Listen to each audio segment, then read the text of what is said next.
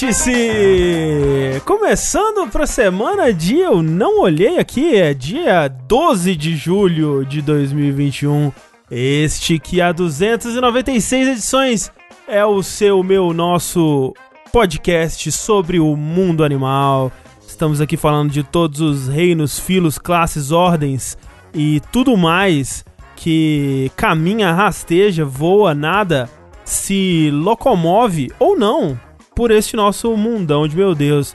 Nessa edição, né, estamos falando aí dos novos répteis que estão surgindo. Cada dia tem um novo réptil é, aparecendo por aí para é, alegrar a, a, as nossas vidas. E hoje estou aqui com o mais novo réptil, Eduardo Sushi, que acabou de virar um jabuti-piranga.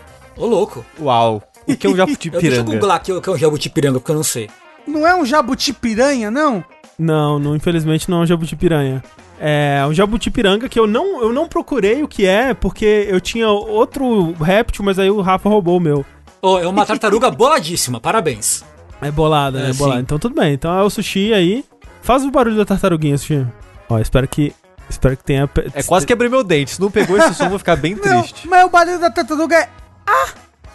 Era esse que eu estava me referenciando, mas tudo bem. A tartaruga tem esse barulho? Tem uma Quando ela tartaruga tendo transa. orgasmo, que ela faz um Ah, barulhinho. o único som de tartaruga que eu conheço é quando ela te dá a mordida. É, então o sushi que está na, na verdade, na iminência de se tornar um jabuti-piranga, né? Quando a vacina vier. Segunda que vem, quem sabe, talvez, eu Porra. espero. Caralho! Aí sim. Gente, segunda que vem, olha que loucura! Que sonho, que milagre! Meu Deus! Milagre é Rafael Kina, que já passou por toda a metamorfose, Já. né? não, já. não, não. É, reptiliana. É, tá na metade, na Tô na verdade, metade. é verdade, Eu é e Andrezinho estamos na metade ainda. E... Ele tá naquele estágio mais esquisito da capa do Animorphs, assim.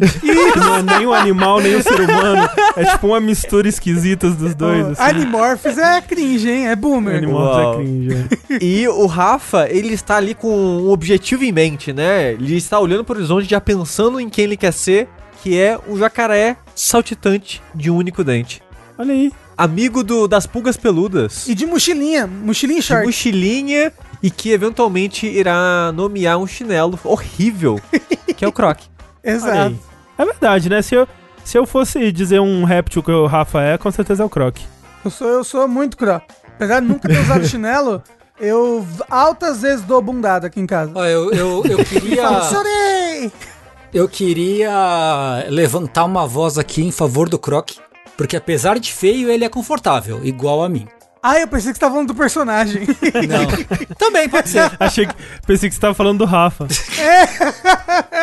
Ser. Mas, Rafa, Ah, eu, em algum momento da minha existência, tal qual um adolescente que tem um pôster do Leonardo DiCaprio na parede, ou um pôster do Guns N' Roses, assim, no, no- na porta do armário, assim, eu já tive um pôster do Croc.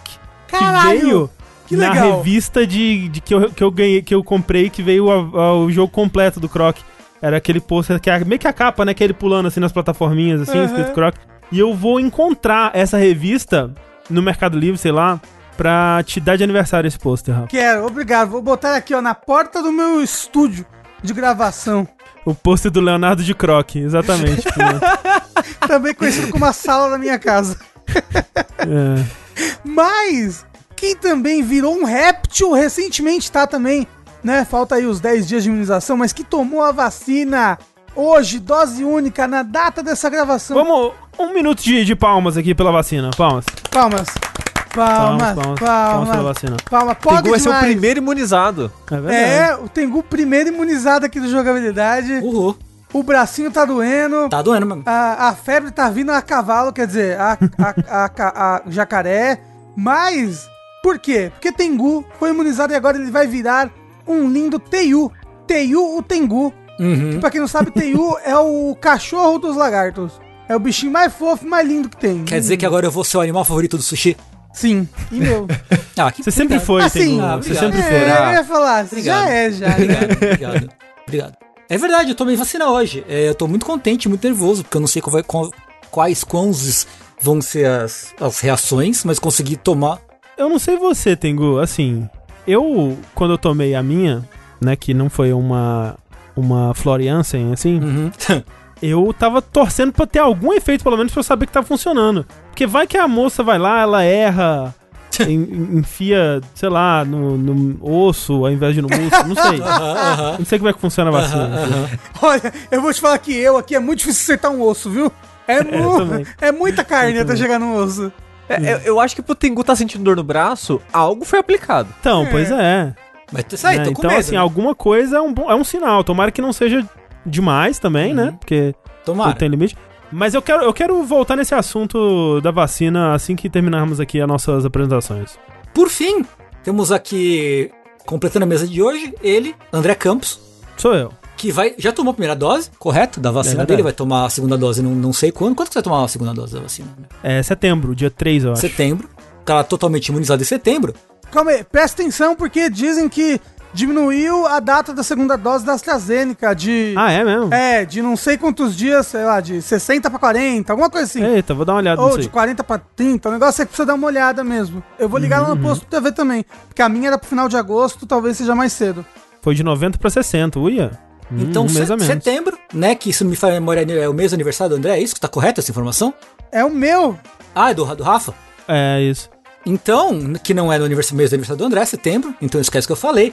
Mas que ele, então nessa data completará sua transformação é, num Crystal Lizard de, de Dark Souls, porque ele é precioso. Ah, Ah. E a gente vive correndo atrás dele pra bater nele, né? E o André fica se jogando do- dos precipícios, a gente tenta evitar, o André não consegue. Pois é. Um lagartinho muito suicida. É. Ao contrário de mim, que não sou esse negócio aí. tá? Obrigado. Afinal de contas, tá aqui. Estou aqui. Amém. E estarei. Bom, lagartos e lagartas de todo o Brasil, sejam bem-vindos a mais um episódio do Vértice. Esse podcast aqui que, nessa edição, olha só, é número par. Isso significa que nós vamos falar dos joguinhos que nós temos jogados aí, né, é, pelas últimas duas semanas. No episódio ímpar a gente fala sobre notícias e a gente vai alternando essa, fazendo essa bela dança. Lembrando sempre que a gente grava sempre ao vivo no canal da Twitch, twitch.tv jogabilidade. E depois isso aqui vira um podcast de fato, né? Que você pode ouvir onde quer que você escute podcasts. No Spotify, Google Podcasts, Apple Podcasts, qualquer aplicativo aí da sua escolha. É só você procurar por jogabilidade que você vai achar todos os podcasts da casa. Não apenas o Vértice, mas também o Dash, o Fora da Caixa, o Linha Quente, o Red Jack, que teve seu último episódio aí de Hunter x Hunter. Um episódio que é, as pessoas gostaram bastante. Eu também gostei bastante de gravar E vai deixar saudade. um puta anime legal, né? Já estou com saudade. Enfim, pode achar todos esses podcasts. E você que tá ouvindo, inclusive, já, você que já achou esse podcast, tá ouvindo eh, na versão editada, compareça, né? Compareça aqui no, no nosso canal da Twitch, na segunda-feira, 8 e meia da noite. Ou qualquer dia da semana, na verdade, você vai encontrar aí uma live boladíssima acontecendo, provavelmente, na verdade. Então, fica aí o nosso convite. E fica o nosso convite também para você apoiar esta bagaça, porque afinal de contas é graças a pessoas como você que a gente continua é, existindo mês após mês, né? Porque o Jogabilidade desde 2015 existe graças a campanhas recorrentes como a do Patreon, a do Padrim, a do PicPay, com o seu sub na Twitch, né? Que você pode é, adquiri-lo gratuitamente, né? Caso você assine qualquer serviço da Amazon aí, o Amazon Prime, Prime Video. E você tem todo mês um canal à sua escolha para dedicar o seu subzinho, né? Que faz muita diferença pra gente. E você ganha acesso ao nosso grupo do Discord, né? Onde tem uma comunidade maravilhosa, tem podcasts bônus. Próximo vai ser de café. O próximo aí, que vai lançar essa semana ainda, né? Porque, olha só, Sushi e Teixeira falando tresloucadamente sobre café. Desculpa. Parece até que eles tomaram café antes de gravar, né? Não? Mas olha só, vou dizer, vou dar aqui uma. revelar cenas dos bastidores. A Clarice, né, que tá editando o DLC Cedilha, ela terminou de editar e teve que fazer um café. porque ficou com muita vontade. Então funcionou. Ó, lembra que a gente terminou de gravar? Eu fiz um café pra tomar também. é verdade. Então, funcionou. olha só, alguma coisa eles fizeram de certo ali. Pois Na é. verdade. Fez na metade, olha. Nem aguentou terminar de editar. De tanto foi a, a, a pira pelo café. Então, é tudo isso muito mais que você tem acesso caso você apoie ou com sub ou a partir de 15 reais, mas qualquer valor já é muito apreciado, já faz toda a diferença e nós agradecemos do fundo do nosso coração.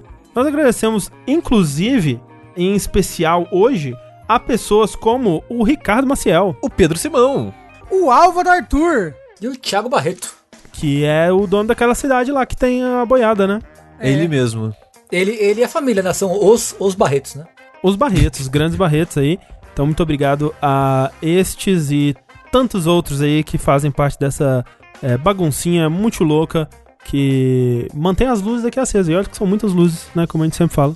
E tem luz nova, André. Eu fiquei sabendo aí que É verdade, nova. né? Não, Estamos, ó, est- E olha que a energia elétrica vai aumentar absurdamente. Então, é verdade. É. Ó, mas de fato, a gente. Agora que a iminência da gente talvez poder voltar a gravar presencialmente, né? É uma luz no fim do túnel que a gente consegue ver ela chegando aos pouquinhos assim. A gente tá terminando de montar as coisas aqui pra poder gravar coisas juntos e poder receber pessoas, né? Gravar coisinhas de RPG, board games ou mais coisas diversas ali. As Coisas surpresas que estamos desenvolvendo, que provavelmente vamos utilizar a, a outra sala ali também. Então, é, fica aí. O Vem Aí, né? É O GIF do Vem Aí. É. De onde, aproveitando aqui, de onde vem esse GIF do Vem Aí? Eu não sei. É comercial de algum lugar? Eu fico muito curioso. Aquela moça, como é que ela se sente? É- Ela ter virado o símbolo do Vem Aí. Ah, aquilo ali era, era alguma coisa do.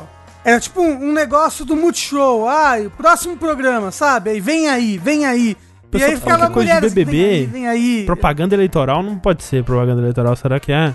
A moça que aparece é do BBB, estão dizendo. Ah, era entrevista com a Adélia do BBB. Ah. E a Clarice acabou de falar, é de uma deputada federal. Então, Oxi. talvez as duas coisas sejam a mesma Mas coisa. é, vai ver que ela é ex-BBB que virou deputada federal. Vamos lá então para o vértice de jogos e vamos falar do que a gente tem jogado. Quem quer começar? Posso começar com o demônio hoje? Pode O começar com Satanás? ó, pô, é o demo, aqui é o lugar do demônio. Pois é. Recentemente, a Steam teve uma semana e alguma coisa de pai, jogos demonstração. Olha, venha jogar as demos. E não sei lá o que. É algo que acontece de tempo em tempo. Eu não entendo direito, mas é bem bacana pra você conhecer vários indies, né? Mas como você não entende direito, Rafa? Foi por causa da E3. Foi por causa da E3, então, exato, é isso que eu falei. Foi por causa da E3, gente. Teve várias demonstrações aí legais na Steam pra você baixar. Foi o que ela falou desde o começo. E teve algumas demonstrações de jogos brasileiros, de estudos brasileiros. E eu peguei uma manhã aí em que eu estava fazendo streaming e falei, porra, vou jogar os demos. Vamos Manhã com o demo. O pessoal veio, a gente fez um círculo aqui ao redor, foi lindo, um pentagrama invertido. E eu joguei dois demos muito legais de jogos brasileiros. Um deles que eu vou falar primeiro, e foi o que eu joguei primeiro também em live, é o Unsighted. Olha que Olha loucura. só. É um jogo que é, é, desenvolvido por um estúdio aqui brasileiro de duas pessoas muito lindas, que são a Tiane e a Fernanda, que já participaram de Dash aqui com a gente, olha só. É, É, o estúdio. A gente, como é que é o nome? Pixel Punk? Pixel Punk, isso é exatamente. Pixel Punk. E assim, é, elas participaram do Dash, inclusive, do Zelda Link's Awakening, porque dá pra perceber que elas gostam muito de Zelda, né? Porque Quem esse, esse jogo, ele é um quê de. de Zelda, com um Dark Souls, com um Metroid. Nele você controla uma. Pelo que eu entendi, né, da demo, porque a, a demo é só um comecinho do jogo. Você controla esse androide que acorda num, num laboratório todo destruído, que tá embaixo de uma cidade completamente destruída. O seu objetivo é chegar num. Pelo menos o objetivo da demo é você chegar numa torre que tem ali no meio. Parece que tá, tipo, no meio da cidade. E você tem até uma. uma fodinha, quer dizer, uma fadinha. Um bichinho que te que, que fala com você e tudo mais. Que dá uma. te dá uma, uma guiada ali no jogo. Mas o bacana, porque a demo mesmo a gente não, não, não consegue ver muita história. Como eu falei, é uma demo pequena, é, é do começo do jogo. O que é bacana na demo é que, tipo, você Mas, fica mas Rafa, uma coisa sobre isso, tipo, de fato não tem muita história na, na demo, mas elas conseguiram fazer de uma forma que dá um, um gostinho de que vai ter, porque tem uma hora que você tem uns flashbacks, assim, com um monte de cena super dramática e uns vários flashes, assim, uns personagens de anime com cabelo colorido, assim, você fica, caralho, o que tá acontecendo? Então, porque isso, isso provavelmente é o começo mesmo do jogo, sabe? Então Aham, é, sim, aquela, é aquela fisgada pra você ficar, hum, olha, vai ter coisa aqui, vai ter história. Então, tipo, Uhum. eu tava em- é, interessado em saber o que, que é essa torre, o que, que tudo mais. Mas pra mim, o que pegou mesmo, que eu falei, caralho, jogão, é o gameplay. Tipo, ele tem uma, uma batalha que ao mesmo tempo que ela. Ele é um jogo visto de cima, né? Um estilo. Um, um Zelda mais antigo, mas ele lembra. Pra quem lembra dos jogos indies aí recentes, tem aquele Hyper Light Drifter. Hyper Life Drifter e o Crosscode, né? Que também são, são vistos assim de cima, são pixel art e tudo mais.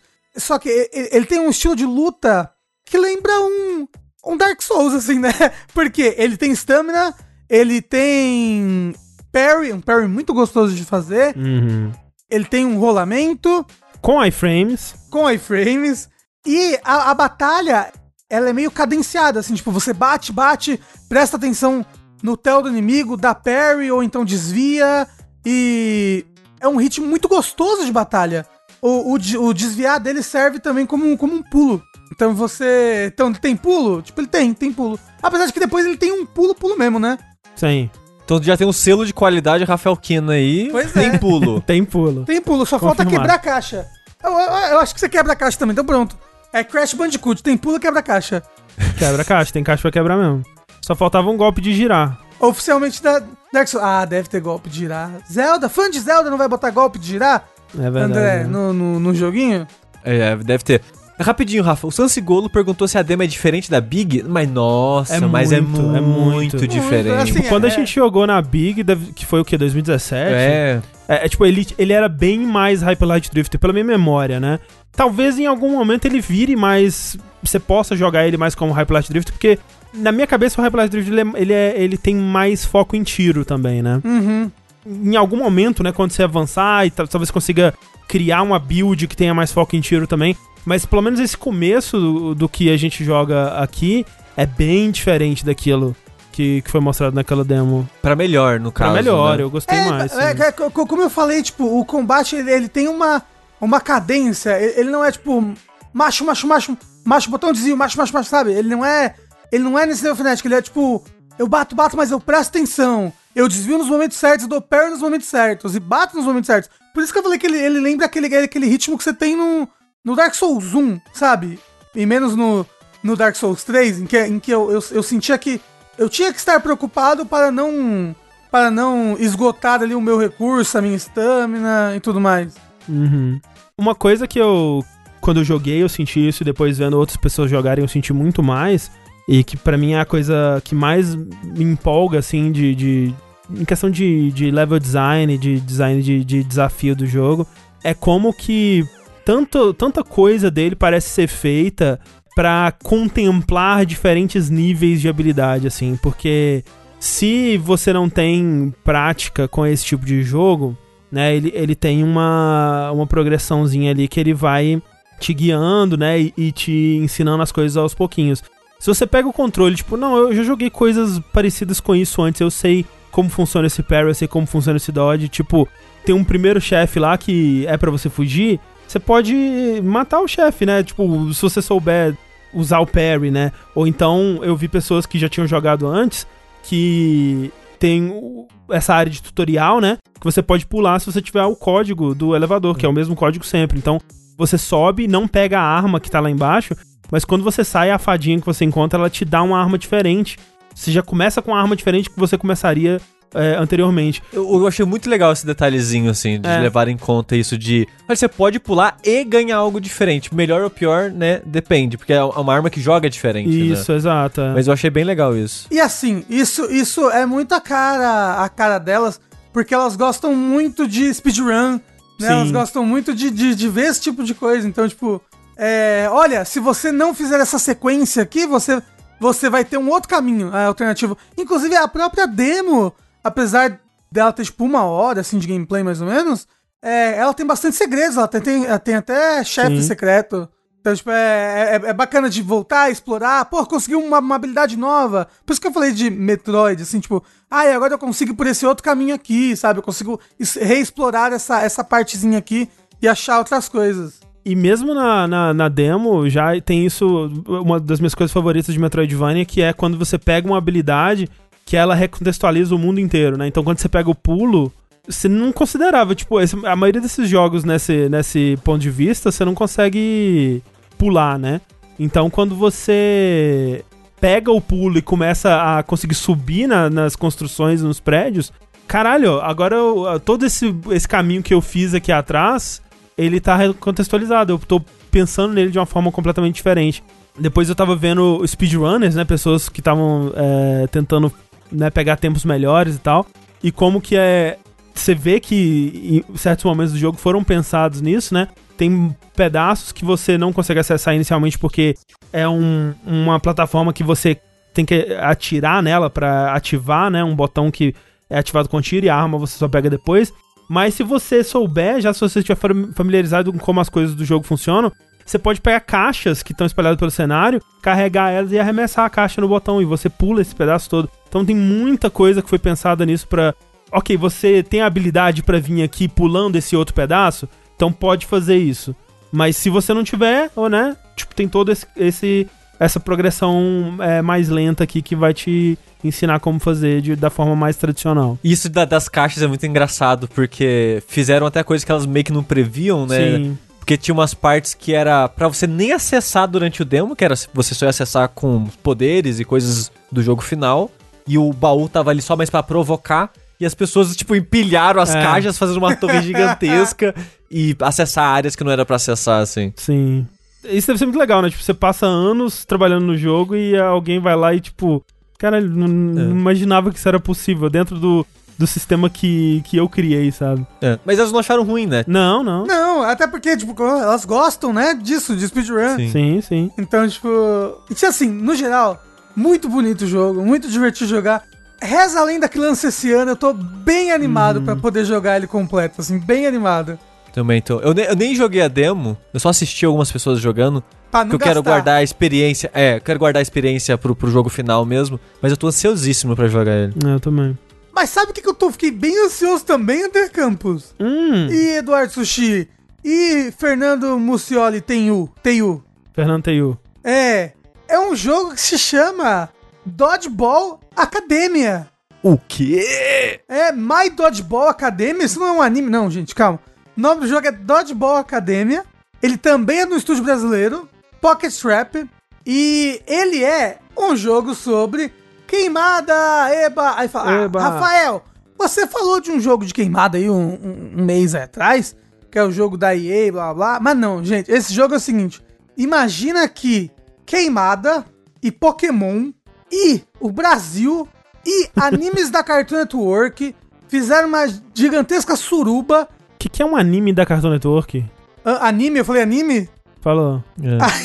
o É otaku da muito Tunami, fedido. lembra? É, É, tipo, o que? Dragon Ball? Não, desenhos, gente, é desenho. O otaku Ah, é muito ok, fedido, ok. gente, ele não sabe mais falar. e desenhos da Cartoon Network. Então eles, eles tiveram essa fusão aí, se fizeram essa grande suruba e saiu esse jogo. Por quê? Ele, ele tem um estilo gráfico, é, um desenho assim que lembra muito, lembra muito, tipo, Gumball, sei lá, Clarence, o Otimista, ele, ele- ele lembra, tipo, parece que eu estou jogando um desenho do Cartoon Network. É muito legal, muito bonito. Ele tem queimada, né? Esse é o foco dele, Dodgeball Academia. Você é esse estudante de uma grande escola de queimada, assim, tipo, um negócio. Parece até anime, sabe? Tipo, caramba, essa é a grande escola de queimada. Que tem, tipo, aqui o fundador da grande escola de queimada. O protagonista, Rafa, ele é uma pessoa comum, mas tem algo da vida dele, uma- um, um hábito que ele tem da vida normal que ninguém dá nada, mas que transforma ele num exímio jogador de queimadas por conta disso? Ah, ele é só engraçado. Ok. É que é muito comum em anime de esporte, tipo, ah, o protagonista, ele sobe a pé todo dia pra Ah. escola. Aí, por causa disso, ele tem a perna mais forte da escola. Aí, ele Isso. corre pra caralho. Não, não, é, é a academia de duelo do Guiô. Falou certinho o Berlin no chat. E Pokémon por quê? Ele faz muito referência a Pokémon, muito. E, e ele pega esses, esses arquétipos de Pokémon e transporta isso pra, um mundo em que, ao invés de Pokémon ser tudo, tipo, queimada é tudo, entendeu? Nesse colégio, tudo é queimada. Tem um momento em que ah, o pessoal tá brigando no meio de uma praça. Tá, tá, ah, tá até passando live. O pessoal tá brigando no, no- no meio de uma praça sobre, sobre o que pode ou não ser botado em pizza. Aí alguém fala, é, meu Deus, você bota ketchup, coisa nojenta. Aí outro, pois você bota abacaxi, aí o quê? Aí você tem que fazer uma escolha, você seu personagem. Você vai juntar com o time abacaxi ou com o time ketchup, entendeu? E aí vocês têm uma luta de queimada, entendeu? Pra defender a supremacia da pizza com abacaxi ou da pizza com ketchup. Então, tipo, ele pega esses negócios de Pokémon, sabe? Você tá. Qualquer coisa vira uma, uma luta de Pokémon, só qualquer coisa vira uma luta de queimada. E a brasilidade, porque eu acredito, e eu, eu tenho certeza, esse jogo tá sendo originalmente escrito em português. Porque ele Ah, é. sim.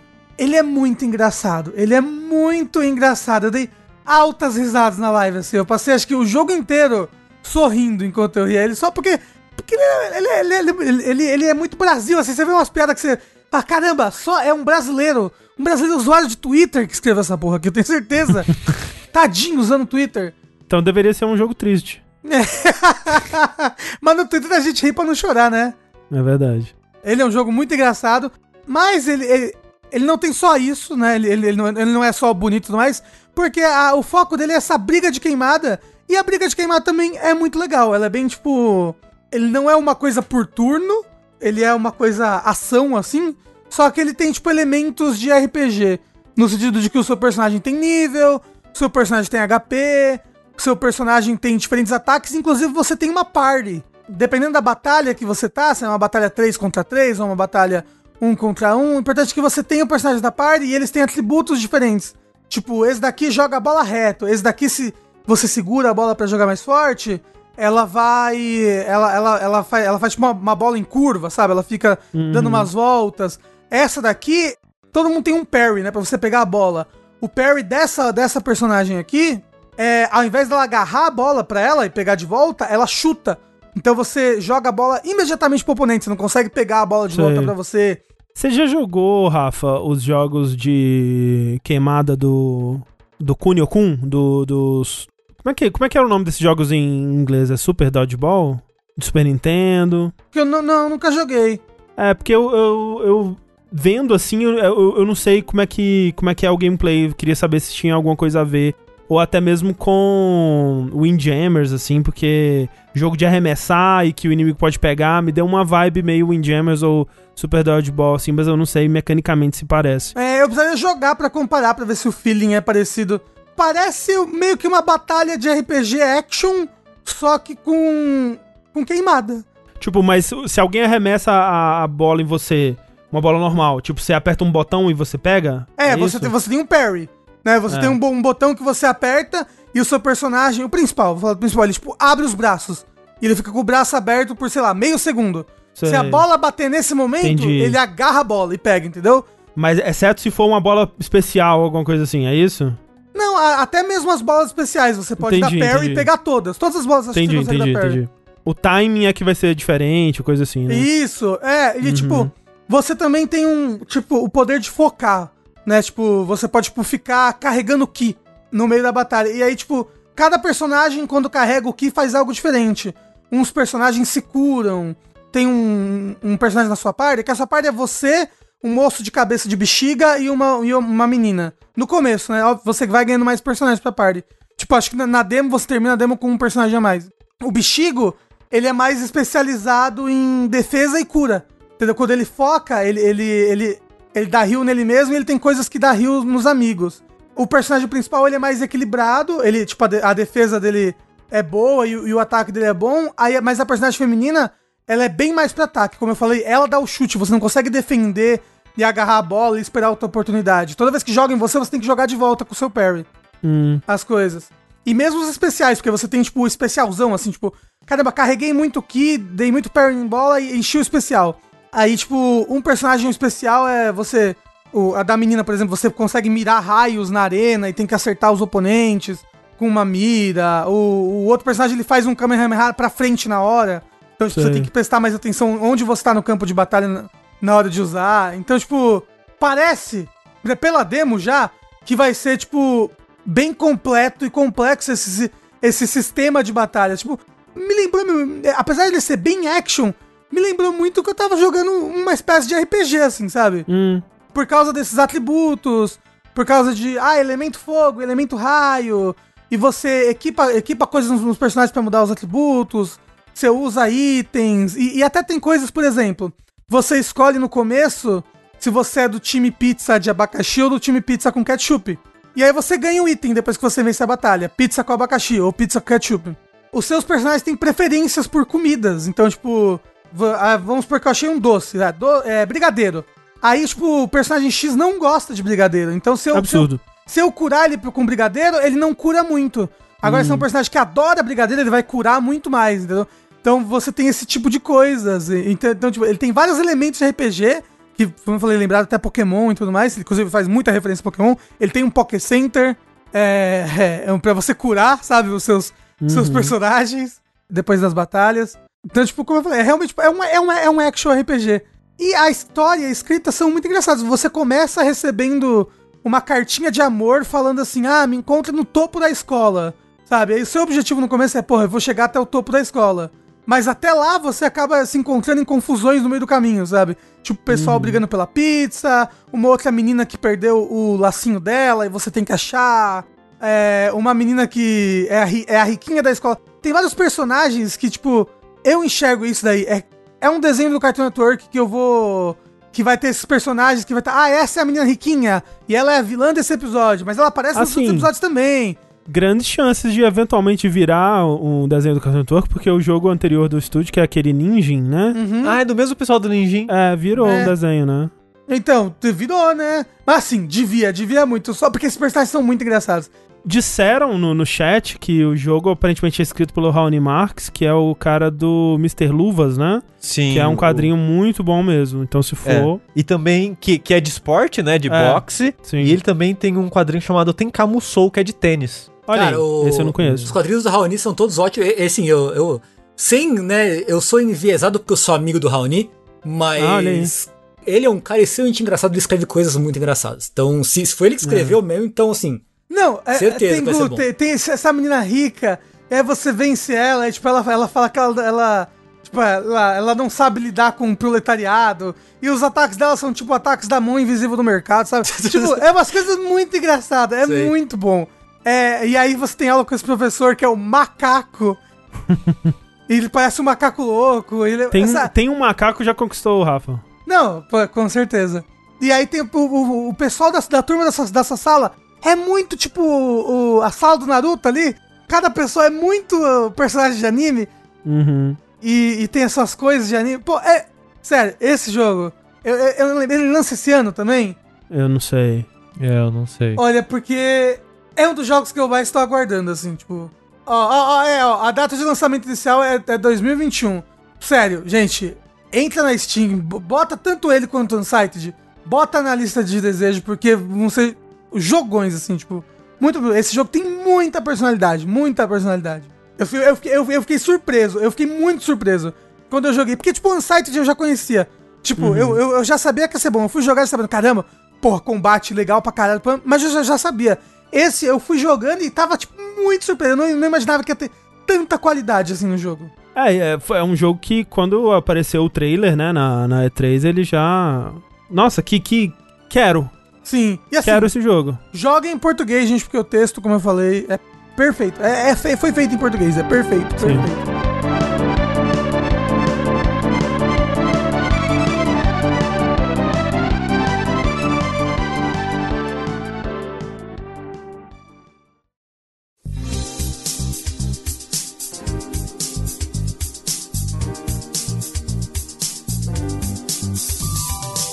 Por falar de jogos que lembram jogos de épocas de outrora aí, é, das épocas nintendescas do passado, eu, no vértice de jogos passado, no bloco bônus que não foi ao vivo, mas que foi na versão editada do podcast, eu e o Tengu falamos sobre o novo Phoenix Wright, né? O, o Ace, Great Ace Attorney aí, a coletânea que tá saindo pela Capcom. Acho que já deve ter lançado essa altura. Não, é final do mês só.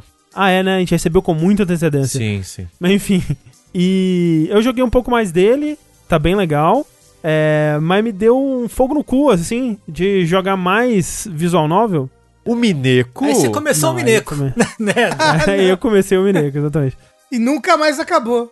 E aí eu comecei a jogar uma outra, um outro pacote de visual novel que foi lançado no Switch aí, esse publicado pela dona Nintendo mesmo, que foi o Famicom Detective Club, que são dois remakes, na verdade, de jogos do Nintendinho, que foram lançados lá, é, o primeiro foi lançado em 88, é, são dois jogos em duas partes, né? Então é, são quatro disquinhos ali que foram lançados pro Famicom Disk System, né? Que é o, o acessório de disquete do Famicom no Japão. E só foram lançados realmente no, no Japão, porque eu acho que naquela época fiz um jogo pra ler. Que, que porra é essa, É, né? vocês acham que, a- Japão. que a- que as crianças dos Estados Unidos vão querer ler? É, exato. Então, deve ter pensado. Mas assim, quando saiu isso, tem que lembrar que já tinha o Portopia lá. Isso, sim. Mysteries do Yuji Horii que fez Dragon Quest. é, inclusive o, o- esse do Portopia aí foi uma, a principal influência pra esse Famicom Detective Club. Que na época, né, o jogo ele foi feito pela duplinha ali do Metroid, foi o, o Gunpei Yokoi e o Yoshio Sakamoto, né, que a- é, eventualmente foi virar o produtor da série Metroid e tal. Inclusive foi o primeiro trabalho de, de escrita em videogame do Yoshio Sakamoto, o Famicom Detective, Detective Club. E os dois jogos, um é uma sequência do outro, assim, né? Eu não sei o quão direta é a sequência, mas né, tem uma ordem certa pra você jogar.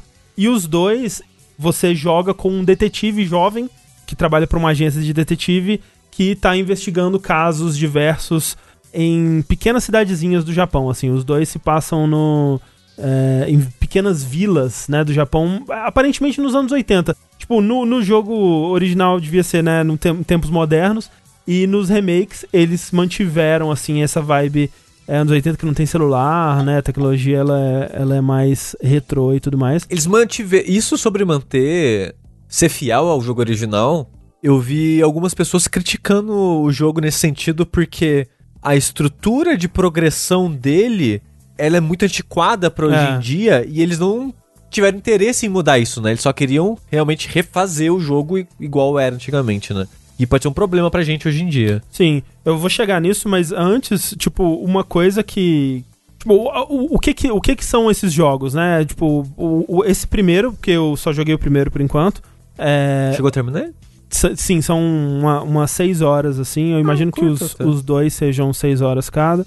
Esse primeiro, ele começa com, veja só, que ideia inovadora. O seu protagonista ele acorda com amnésia.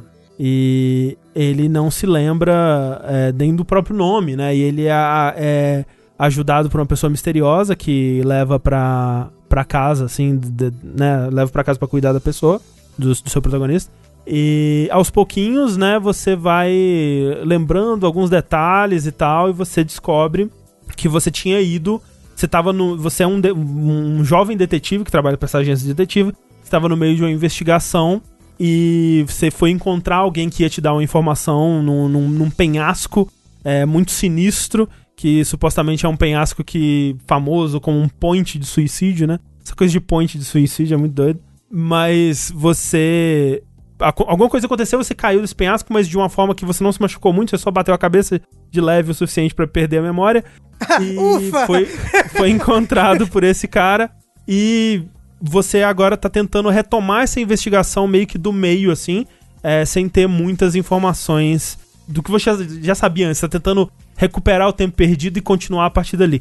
E esse recurso narrativo ele serve nesse, nessa história justamente pra isso, pra você meio que começar essa história pulando parte da, da- do, do pedaço mais burocrático de aprender, de ser chamado, de ser introduzido e tal. Então eles te jogam meio que no meio da, da ação, assim, digamos, e você tem que fazer um, um corre ali pra entender o, o começo básico, assim, porque você tava no começo ainda da- da- da- da- das informações que você tava coletando e continuar a partir dali. E o que você vai descobrindo é que você foi contratado por uma, uma família muito é, rica e influente, né, numa, numa pequena vila é, em, em algum canto do Japão.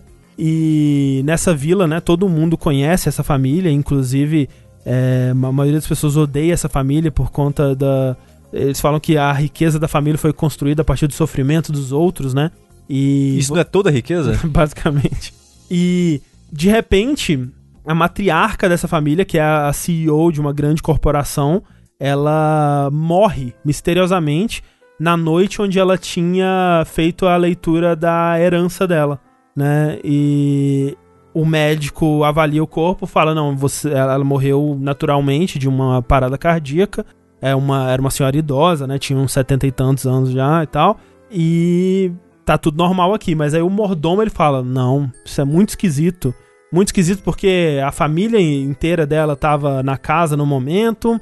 E tem esses, esses pontos de intriga aqui e aqui ali. Eu vou contratar um detetive particular para investigar. E aí se forma essa história muito clássica, né? De uma família rica intriga entre os, os, as pessoas que poderiam estar recebendo aquela herança para descobrir quem pode ter matado ou não e por quê. E aí você vai descobrir que, ok, com a, com a morte dela, esse cara assume o posto de CEO, mas tem um. O irmão dele que tem um interesse, acha que ele mereceria, ele mereceria mais o posto de CEO. Ao mesmo tempo, nenhum desses caras que estão assumindo são filhos. Na verdade, eles são sobrinhos e parentes de segundo grau, assim, porque ela tem uma herdeira, mas essa herdeira ela se desligou da família 20 anos antes e desapareceu, né? Por isso que o nome do caso chama o herdeiro desaparecido, The Missing Heir. E onde está essa pessoa? Por que, que ela se desligou da família? O que, que aconteceu com isso?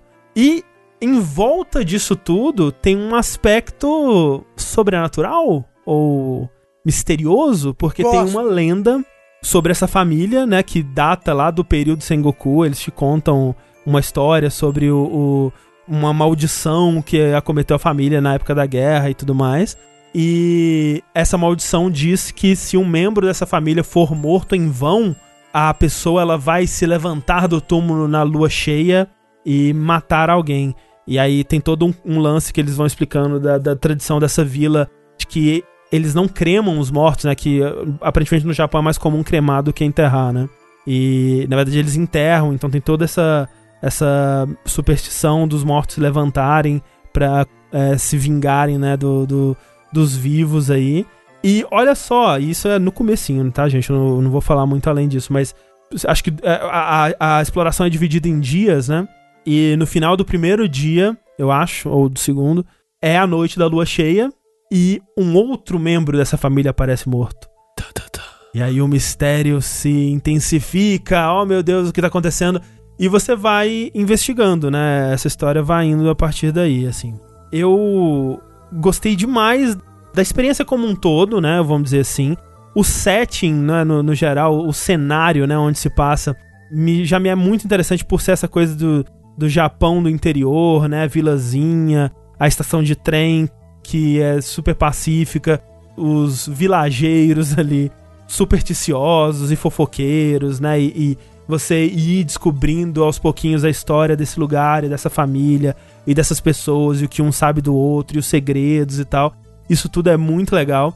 Visualmente esse jogo é incrível. Eu, eu acho que assim é um dos visual novels mais bonitos que eu já vi na minha vida. Ele é todo 2D, mas ele deve ter um orçamento muito grande, cara, porque uma coisa que a gente tá acostumado a ver nos visual novels, até nos melhores assim, mesmo nos 3D até, é aquela coisa de, ok, tem uma cena de conversa, a cena vai ser o fundo do cenário e os personagens, o retratinho deles vai aparecer, às vezes vai ter animação nos retratinhos ou não, mas vai ser aquelas animações padrão. Tipo, o personagem ele vai ter algumas animações pra raiva, outros pra tristeza, outros pra não sei o que.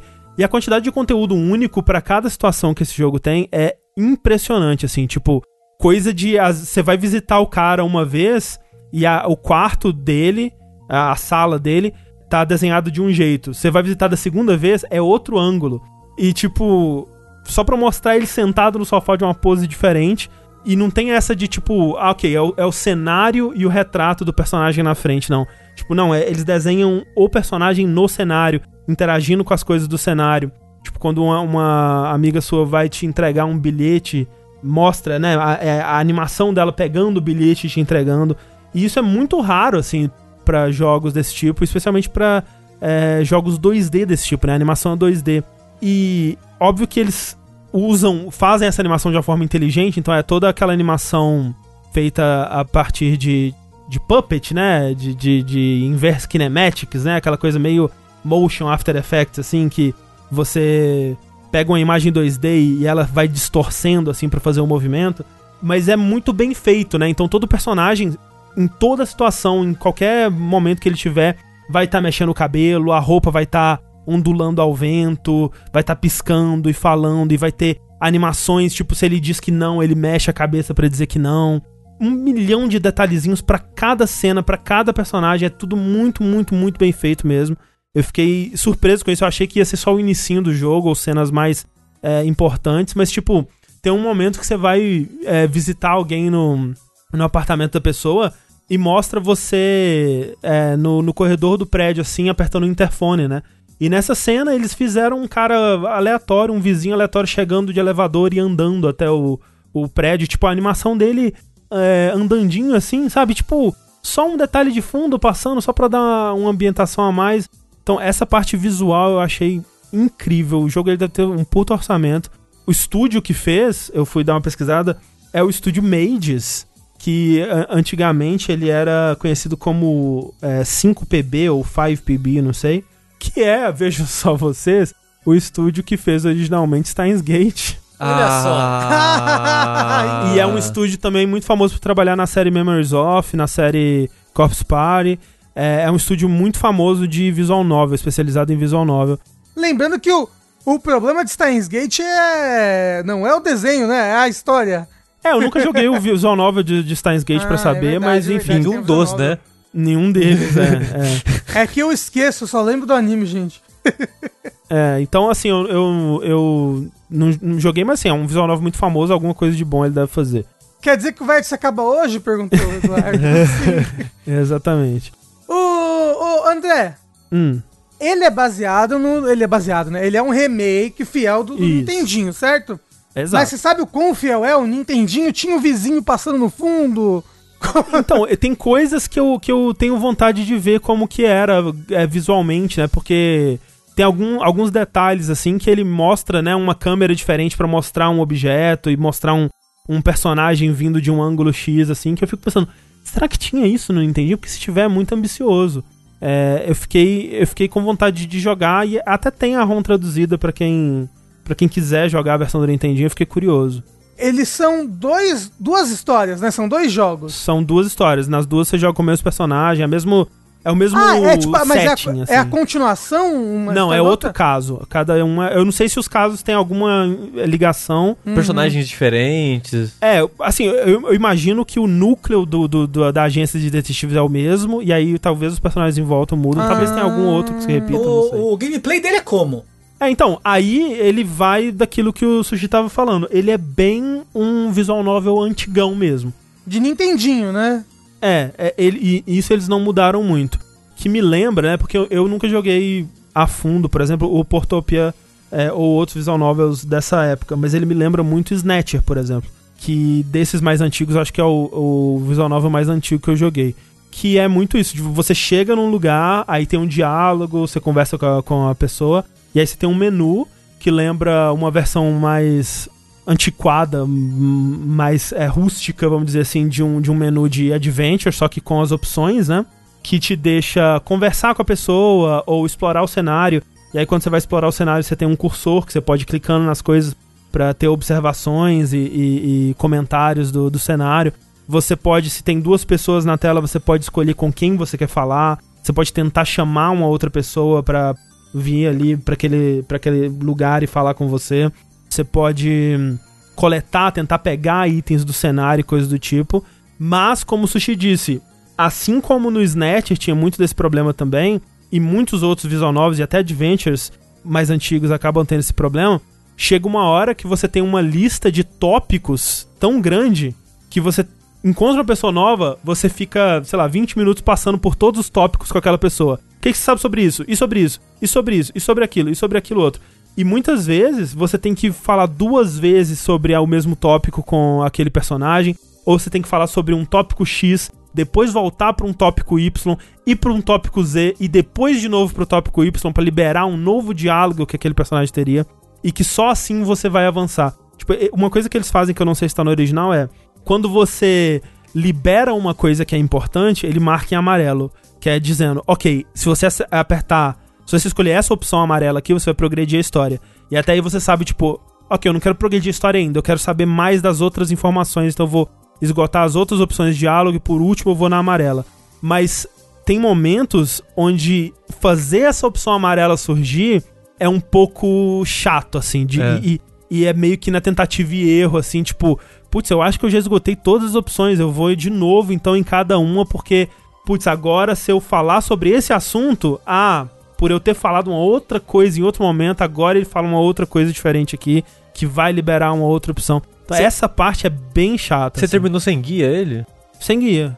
Porque o que eu tinha visto reclamando era exatamente de um pedaço da progressão, imagino que mais pro final do jogo, porque já tinha mais opções, mais pessoas, mais lugares pra visitar, que a pessoa tava reclamando que você tinha que fazer uma ordem específica de fala com a pessoa A sobre coisa tal, aí logo em seguida você vai na pessoa B, fala de um outro assunto, aí logo em seguida vai na pessoa C, fala de tal assunto, que aí libera uma pessoa aparecer no, num outro lugar pra você falar com ela e tal. Então isso que a pessoa tava reclamando que é tipo... É tipo, bem como, é que eu, como é que eu sabia que eu tinha que fazer isso nessa ordem pra É. isso acontecer? Tipo, todas as vezes que aconteceu isso e eu fiquei frustrado várias vezes, tipo, pelo menos eu, eu, eu conseguia entender depois a lógica do, do, do jogo, assim, tipo, ah, ok, essa pessoa, nessa resposta, ela mencionou a pessoa X, então ela tava querendo me dar a dica aqui que era pra eu ir lá e falar com a pessoa X e depois voltar, que aí ia mudar um diálogo. Tipo, quando você vê, depois que você passa por aquilo, você vê, ah, ok, eu entendi a lógica do que ela tava querendo dizer. Não é completamente maluco ou sem sentido é arbitrário, assim. Mas, ao mesmo tempo, é frustrante, assim. E tiveram alguns momentos que eu fiquei nessa, de tipo, ok, então eu vou literalmente falar com todo mundo tudo pra ver se alguma coisa de diferente acontece aqui. Mas, ô, ô, André, ele é uma visual novel, bem clássica, mas ele tem, tipo, sei lá, múltiplos finais, eu posso errar, tem um estado de falha. É uma boa pergunta, eu não cheguei a explorar isso não. Eu, eu, eu acho que eu consegui resolver na melhor forma possível, agora eu não sei se é o único final possível. Me parece que sim, se eu fosse chutar, eu, eu diria que. Eu acho que, ele, eu acho que ele não tem estado de falha, não, porque eu tava sempre escolhendo sempre as, as, as opções todas e nunca, tipo, tive um, uma morte súbita nem nada do tipo assim. Então, eu vou chutar, talvez eu tenha tido muita sorte, não sei. Mas eu vou, eu vou chutar que ele não tenha múltiplos finais, não. Mas, assim, apesar disso, tem esses problemas, né? Acho que, na verdade, o principal problema desses, desses dois jogos são o preço, né? Porque não que eu não ache que não valha pelo trabalho que foi apresentado, né? O, o jogo ele é inteiro dublado, tem essa coisa da animação única, que o, o jogo é lindo, ele tem cenários lindos demais. Só que pra gente, né, quando você pega isso e transforma num jogo de 60 dólares, ou o, o pacote dos dois jogos é 60 dólares, fica impraticável, né? Então é, é foda por conta disso. Eu acho que se tivesse com um preço regional aqui, Nossa, de- deixa eu ver quanto é que ele tá na, na, na eShop brasileira. eu recomendaria mais. É, mas o, o foda dele, eu acho que é a duração, principalmente. É. Porque, por Você exemplo, acha? tem um visual novel que é muito, muito, muito elogiado, que ele saiu esse ano pro Switch, então ele tá tendo uma, uma nova leva de atenção, que é o Fata Morgana, né? Uhum. Houses lá, Fata Morgana. E ele é 40 dólares, Hum. mas é um visual novel de 100 horas. É, mas quantidade de horas, às vezes, né? Porque, por exemplo, o, o, o VLR eu gostaria que ele tivesse menos horas. É. O, ne- o negócio é que, tipo, 6 horas também, por, Mas se- se por for 30 uma- dólares, Mas se entendeu? for uma boa história por É, 6 horas, depende, depende. É. Depende muito de como foi a experiência, eu acho, do que você tirou É. da experiência. eu acho difícil cravar valor por hora, assim, tipo. Eu não vou dizer que é um visual novel maravilhoso. Tipo, ele é bem simples, né? A história é simples e tal. Ele tem uma vibe bem retrô mesmo, assim. É, é- eu acho que você não vai pra esse jogo esperando é, uma história que vai mudar a sua vida, nem nada do tipo. Mas o que ele entrega é muito, assim, valor de produção altíssimo, uma história divertidíssima, uma vibe muito legal. Tipo, eu tava muito investido e, e- e me sentindo parte daquele mundo o tempo todo. Né, essa parte da- do valor de produção dele é, é, eu acho que vale muito o preço que eles estão cobrando em dólar pra quem né, vive no dólar. O problema é quando você converte isso pra cá. Se você considerar que 60 dinheiros, se ele custasse 60 dinheiros, É. seria um bom preço. É, ele, ele, ele- eu, eu vi aqui, ele é basicamente isso mesmo. Ele é 300 reais os dois jogos e 170 cada jogo separado. É, pois é. Tipo, é, é bem salgado. É, assim. é- é meio injustificável É difícil, pra mim. é assim. difícil. É tipo, o negócio é, a gente, a gente tem essa, esse, essa desvantagem na nossa ficha que é ser brasileiro. Pois né? é. E qualquer jogo de preço cheio pra gente é um jogo de preço cheio e é, tá muito caro o preço cheio, né? Então, É. Eu só recomendaria esse jogo se, tipo, visual novel é um dos seus gêneros favoritos, assim, e você tem curiosidade pela história do gênero, alguma coisa assim. E aí, talvez, mesmo nesse caso, for- talvez seja melhor você jogar a ROM traduzido, não sei. a ROM traduzida, né? É, É. ma- mas, assim, é um puta remake bem feito, sem, sem saber exatamente como é no original, né? Mas eu tenho certeza que né, é mais bem feito que no original, porque, afinal de contas, né, é um jogo de Nintendinho. Mas, né, fica essa recomendação aí pra caso um dia o dólar abaixe ou... ou... Eu ia falar acontecer uma promoção, mas é jogo publicado pela Nintendo, né? Nunca vai Ah, ter é, promoção. oh, oh, um, é. Falar, ele é um jogo publicado pra Nintendo, nunca vai ter promoção. Mas o Doug falou uma coisa importante. Só joga o visual novel se for português. Só deve ter inglês, né? Só em inglês, é. Não tem, né, Nintendo, afinal de contas. Não, Mario Party vai estar em português. Vamos, vamos, vamos Né, sonhar. Esse jogo, É. sonhar. esse jogo onde a história é super importante, né? Deixa eu falar. A Nintendo demorou 30 anos pra traduzir esse jogo pro inglês, gente. Imagina, imagina pro português. É, né? Em 2060 a gente joga ele.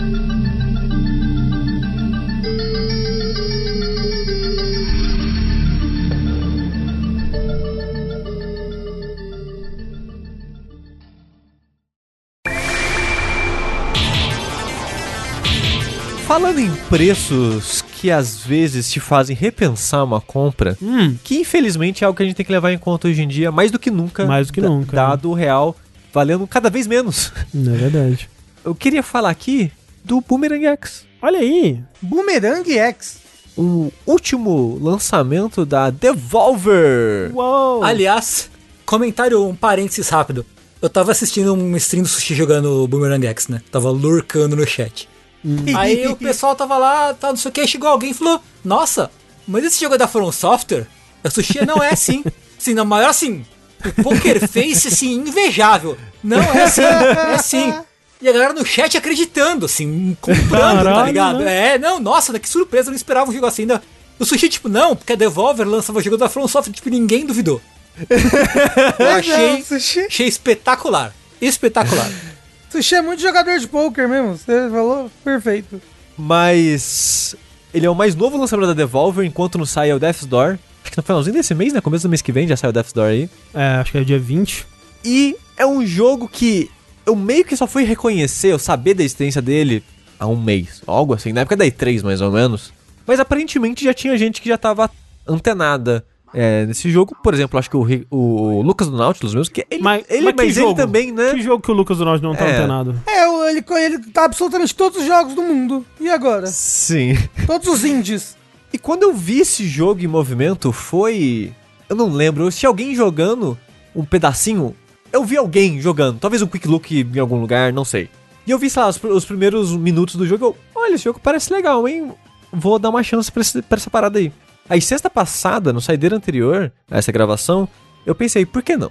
Por que Né, não? Vamos aproveitar aí a fome com a vontade de comer e jogar esse jogo em streaming. E eu queria dizer aqui, se você quiser assistir streaming de, de um cara calado, suando de nervoso, com palpitação, você pode assistir esse streaming. É, então, Porque é um jogo muito tenso. É. Eu passei o, o streaming inteiro em silêncio, porque eu não tinha como falar e jogar essa é, porra ao mesmo eu, eu, tempo. eu também joguei ele, não terminei. Não consegui terminar porque eu ficava muito tempo, tinha que parar, tipo, entre uma fase e outra eu parava, assim, tinha, tinha, tinha para, respira, toma uma água. Porque ele é um jogo mecanicamente muito denso e muito, muito, muito intenso mesmo, né? É, Sim. Não dá, cara, não dá. Assim, eu é, não, não é, jogar ele você palavra só. termina. é, A estrutura dele é em arenas, né? Aham, você isso. termina uma arena e você é tipo. Uh, É. ah, é. É, é, exatamente. ah, beber uma água aqui, né, gente? Vamos lá.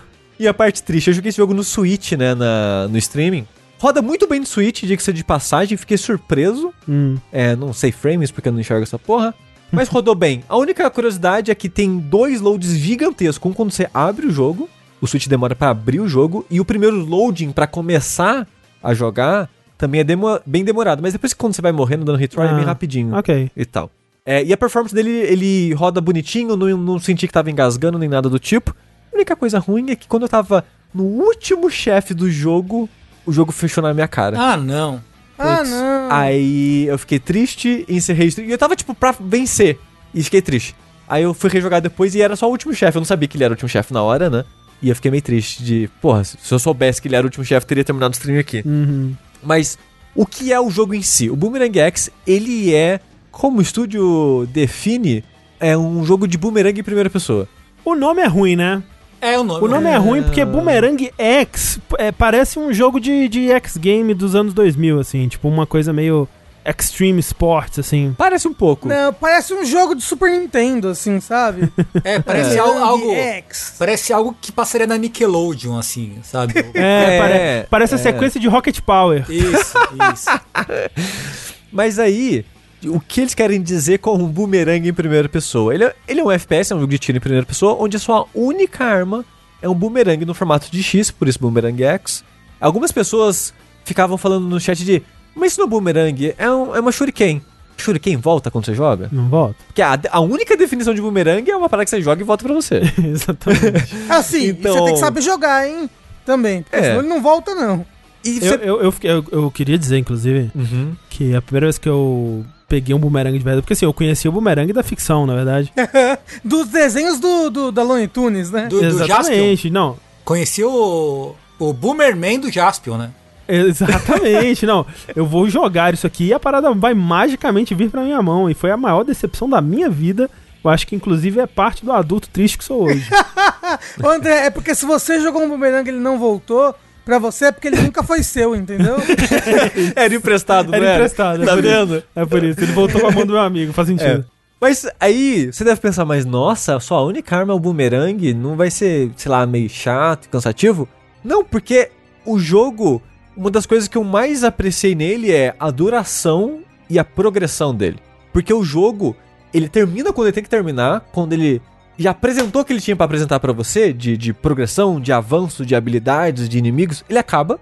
Então eu acho que ele tem uma curva ali ótima de, de progressão de jogo mesmo que de, ah, sei lá, a cada duas, três arenas você vai ganhar uma habilidade nova que vai mudar um pouquinho como você joga. E a maneira principal de jogar assim, acho que não tem problema falar que as primeiras habilidades, e é meio que o, o foco do jogo vai ser esse, é que duas habilidades principais. Quando você joga o boomerang, você ganha, eventualmente você ganha um dash que, se você apertar o botão de arremessar de novo, enquanto o boomerang tá no ar, você dá um dash até onde ele tá. É, tipo a espada do Noctis, assim. É, Você se teleporta pra onde você jogou o boomerang. Mas não é um teleporte, você se move fisicamente Isso, pelo isso, cenário, isso. o que é bem importante, que você tem que tomar cuidado pra não encostar em um inimigo É, no caminho. E, e até você ganha o momentum que o boomerang tava, né? Então, se o boomerang ainda Isso. tava acelerando pra frente, você também. Quando você chega no boomerang, você ainda tá indo pra frente também, né? Exato. E a outra habilidade que você libera é congelar o tempo quando você tá girando o boomerang pra arremessar ele. Porque se você segurar o botão de arremesso, ele fica meio que girando o boomerang no dedo dele e você arremessa o boomerang mais longe quando você faz isso. E, e eventualmente você libera esse, esse slow motion aí enquanto você tá girando o boomerang pra você mirar e entender o que tá acontecendo. E isso é importantíssimo. Obviamente vai ter uns speedrun das pessoas que não congelam o tempo nunca, só jogam em Nossa, tempo eu quero, real. ver, eu quero ver muito speedrun desse jogo, cara. Sim, eu quero muito ver também. Mas essa parada, essa- esses dois poderes transformam um jogo. É, mas é, é, é- Assim. é isso que o Sushi tá falando, tipo assim, é, é foda porque eu até. é- é- esse é um daqueles jogos que eu, quando fui jogar, eu sabia bem pouco, eu tinha visto um, sei lá, um GIF de gameplay dele, eu sabia que era um jogo que algumas pessoas estavam aguardando, então eu tava empolgado e tal. Eu sabia que tinha boomerang, né, mas não sabia quase nada. E eu acho que é um, um jogo que ele, é- ele, ele ganha muito sendo jogado assim, e a gente vai dar spoilers de mecânicas aqui que são coisas que pra mim foram muito legais de descobrir por conta própria. Porque isso que o Suji tá falando, por exemplo, é, me lembra outros jogos aí, como, um, por exemplo, um, um jogo que o Sushi elogiou muito ano passado, que é foi o seu jogo do ano, na verdade, que foi o É, a Monster Expedition. Monsters Expedition, que é um momento mecânico do jogo onde o jogo ele se revela ser outra coisa. É quase É- um twist É quase, um, é quase um plot twist mecânico ali. É. O outro jogo que faz isso muito bem, que eu sempre cito, né? Que foi talvez a primeira vez que eu vi isso sendo feito desse jeito na minha vida, que é o Antichamber, né? Que chega um momento que mecanicamente você entende alguma coisa sobre a natureza daquele jogo que transforma aquele jogo em outra coisa pra você. E o Boomerang X, ele tem um momento assim que é mágico, que é justamente isso que o Xuxa tava falando, porque você, você começa é, vendo esse jogo como um jogo de primeira pessoa, né, onde você tem ali a profundidade e a largura. A altura, ela é acessada de vez em quando quando você pula ou quando você joga o seu o seu boomerang para teleportar. Mas você, enquanto escravo da gravidade que é, vai eventualmente voltar para o chão, né?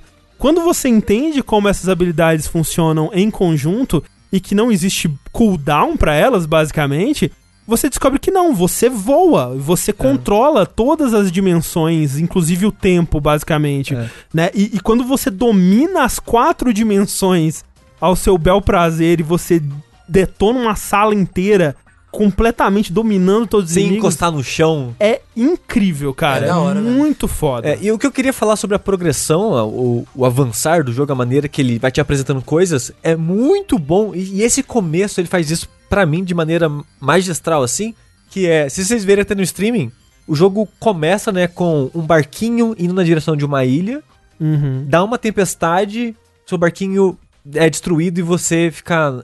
vira um náufrago é assim que fala, eu acho? É, sim. É, naufraga é, naquela ilha. E quando você vai avançando lá, você acha boomerang, coisas começam a acontecer. A história é mais uma premissa do que qualquer outra uhum, coisa, né? uhum. né? Mas a parada é, quando eu tava nessa ilha, na, na praia ali que eu acordei, eu comecei a andar. Eu, nossa, a movimentação desse jogo é estranho, né? A câmera, ela tem um momento estranho. Nossa, vou até regular aqui no, na sensibilidade. Apertei o botão de pulo. E não é meio que um pulinho, né? Sim ele o pulo é quase um dash para frente, é. porque ele te arremessa muito para frente e tem pouca altura. E eu, hum. nossa, que pulo estranho. E aquele cenário inicial ali, aquela praia, parece um jogo comum, sabe? Parece um, um ambiente comum. Aí você pega o boomerang. Aí o seu primeiro encontro é com tipo meio, meio que umas formigas, né? Umas aranhas. É, uma é arena que... horizontal. Exato. Né? Aí você vai matando os bichinhos. Aí você nota, ah, quando o inimigo chega perto de mim, aparece uma sombra, né? Meio que um contorno em volta da tela pra dizer, olha, tem um inimigo muito próximo de você nessa direção. Aí você pula. Aí você, ah, caralho, é por isso que o pulo é estranho assim, porque faz sentido no contexto do combate. O pulo é importante porque você anda muito devagar, devagar e não tem um botão de corrida. A sua movimentação que te acelera, a princípio, é o seu pulo. Assim, ah, tá, o jogo não quer que eu fique parado, ele quer que eu fique pulando, entendi. Aí você vai jogando, aparece inimigo no ar. Aí você, ah, ok. Aí você ganha a parada do dash até o boomerang. Aí você, ah, tá, beleza. Aí agora tem um inimigo que ele tem um cristal nas costas. Então você tem que jogar o boomerang atrás dele, dar o dash para trás do inimigo e matar ele. Ah, tá, entendi. Aí depois tem esse inimigo numa plataforma no centro da, da sala. Aí você, ah, nossa, ok, agora uns dashzinho no ar, porra, maneiro, hein? E depois disso, a próxima arena é uma floresta. Que ela é gigante para cima. Isso. E você, sem querer, aprende que você pode voar para sempre. E é muito bem pensado isso, é. porque as arenas elas vão aos pouquinhos, aos pouquinhos te incentivando a ficar no ar. Mas sem dar a entender que você pode fazer isso pra sempre, porque o teto é baixo ainda. Ah, e quando você chega nessa floresta, você pensa, nossa, mas o jogo ele quer que eu fique subindo e descendo é, aqui. É doido porque a, essa floresta ela é meio que como se fosse várias árvores com pontes entre elas, né? É. Isso. Bom, o lance aqui vai ser o seguinte: eu vou ter que sair voando sem cair.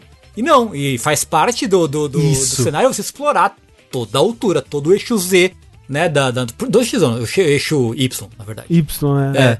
É, é da, da coisa, né? E é bem isso mesmo, Tengu. Tipo, que você começa, né? A porta pra você chegar nessa área, ela é lá em cima, no topo da floresta. Aí você, beleza, eu não posso cair, não posso cair. Aí você cai e você vê que tá de boa cair. É. Aí você fala, beleza, eu vou voltar. Só que uma arremessada só não é o suficiente para você voltar. Você tem que dar mais de uma. Então ele te ensina de uma maneira muito intuitiva e muito natural que você nem percebe que você acabou de aprender a parada às vezes, sabe? E é muito, muito, muito inteligente. E, e nessa, nessa floresta tem pela primeira vez aquele bicho que parece Shadow of the Colossus, né? Que é um bicho grandão, assim, um A girafa desgraçada. É, uma, tipo uma girafa. Parece aquele bicho do, do Horizon Zero Dawn, né? Isso. Que é um... um... É tipo um camelo, né? um bicho como pescoçudo, assim, que tem dois pontos fracos é, na, nas coxas, assim, nas, nas, quatro patas, né? Tipo, quatro pontos fracos nas patas, assim, e um ponto fraco na cabeça. Então é tipo, ele te falando: olha, você vai ter que se mexer no eixo Z e X para pegar os das, das patas, mas para pegar o da cabeça tem que ir lá em cima, né? Então ele tá Sim. sempre te mostrando como fazer isso. É, e essa girafa, eu falo que ela é desgraçada porque o ataque dela é que ela faz um. Ela faz uma barreira de energia no, na altura do, do- da cabeça dela, basicamente. E se você encostar nisso, você toma dano. Então, se ela fez essa barreira e você tá lá embaixo, você não pode subir. Se você tá lá em cima e ela fez a barreira, você não pode cair de volta. Uhum. O, o design de arena desse jogo, ele tá aí pra te fuder, né? então, muitos dos inimigos é pra criar desafio em cima dessa lógica que você acabou de descobrir de voar. E pode parecer muito difícil fazer isso, né? De ficar arremessando o bumerangue pra cima pra baixo pros e pros lados sem encostar no chão. Mas é aí que o slowdown fica Exato, vital que eu exato. falei. Porque você pode. Você tem, tipo, 3 segundos pra respirar, mirar, entender o que tá acontecendo e avançar o jogo. Você pode, nas opções, até ativar pra esse poder ser automático. Sempre que você segurar o botão pra girar o boomerang, já congela o tempo automaticamente. Aí o botão que ativaria isso desativa pra você poder girar o boomerang sem ter o slowdown. Vai ser louco as pessoas jogar isso no mouse e teclado, né? Tipo. Eu joguei no mouse e teclado. Eu também. Ah, é? Eu também. Não, mas digo as pessoas, os jogadores de FPS, sabe? Batendo Ah, o mouse sim. assim, ó. Pra lá e pra cá, muito louco. ah, é sinceramente. mole, Não, é, é- mó legal, é. É mó legal. E tipo, Sem eu. parar eu, o eu- tempo, sabe? Que nem eu falei, tipo, o speedrun desse jogo vai ser louco. Vai ser Vai. louco. Você jogou no controle, né, Sushi? Foi de boa? Então, isso que eu ia falar, ele. Eu acho que esse jogo, ele é melhor no mouse teclado, como né, a grande maioria aí dos jogos em primeira pessoa. Mas eu acho que funciona muito bem no controle, sim. Toda a estranheza que eu falei que tinha, nossa, o analógico, ele mira estranho, porque o que acontece é, quando você joga ele todo pra esquerda ou direita, ele começa devagarzinho e ganha muita velocidade. Parece que o personagem tá teletransportando, assim, tão rápido que é. E, isoladamente, isso é muito estranho. Mas durante o combate, faz o combate fluir muito bem. Porque como tem tempo, né, no, no seu poder de câmera lenta, se girar muito devagarzinho, vai acabar o tempo do poder e você não deu um 360 pra entender o que tá acontecendo em volta de você. Então, esse analógico meio que com a velocidade que vai acelerando, funciona muito bem pra isso, então dá pra jogar muito bem. E eu que tô acostumado a jogar FPS em, em controle, não tive problemas em me divertir e gostei e achei que funciona. Mas se você tá acostumado a jogar no teclado, provavelmente vai ser a, a melhor maneira de se jogar ele ainda assim. E no PC deve estar mais barato, né? Ah, não, não, sem dúvida. A gente já vai chegar lá é, mais pro final. E esse jogo, a progressão dele é basicamente essa, né? Tipo, é arena, arena, arena, arena, e assim vai indo. Só que as arenas, elas, elas têm uma dinâmica que eu achei interessante. Porque elas normalmente você chega numa área e fala: olha, vão ser sete ondas de inimigos. É a 1 de 7. Mas, né? Você mata uma leva de inimigos, é a onda 3, 4, 5, 6, 7. E assim vai. Só que a onda de inimigos, você não precisa matar todos os inimigos. Você só precisa marcar os que estão marcados com uma, um círculo amarelo em cima da cabeça deles. Então, o jogo às vezes fica uma parada de: olha, você precisa matar esses seis inimigos aqui. Só que se focar, você pode focar só neles, se você sabe muito bem o que você tá fazendo, porque às vezes o inimigo que você não precisa matar são os inimigos muito chatos, muito agressivos, ou inimigo que spawna outros inimigos. Então fica essa dinâmica de: olha, você é bom, você sabe o que você tá fazendo? Vai exatamente nos alvos só e, e fechou. É, e tem uma outra dinâmica também, que é a dinâmica do- dos poderes, né? Porque à medida que você vai liberando, você libera uns poderes, tipo, que é um, um tiro, que é tipo uma shotgun, assim, que destrói inimigos em área na sua frente, ou um tiro que é tipo uma sniper, que o boomerang, ele tem alcance, né? E ele demora pra chegar no seu alvo. Mas tem esse poder que você aponta, assim, e tipo, o que você apontou é destruído e atravessa até, é mó bom. E um outro também que, né, quando você encosta nas coisas explode e tal. E pra ter esses poderes, você precisa usar eles e matar inimigos é, De maneira específica. de maneira específica. Tipo, matar dois inimigos de uma vez, ou três inimigos com um poder e tal. E aí libera o próximo poder. É. Então você fica usando esses poderes pra ativar os próximos poderes. E você pode guardar esses poderes com você também pra momentos mais estratégicos, né? E tal. Então ele te incentiva a não, não matar só os inimigos que você precisa pra progredir. É. E como eu tava falando, esse jogo ele escala de uma maneira muito sutil a dificuldade dele. E quando você menos espera, você tá dando uma crise de ansiedade enquanto joga.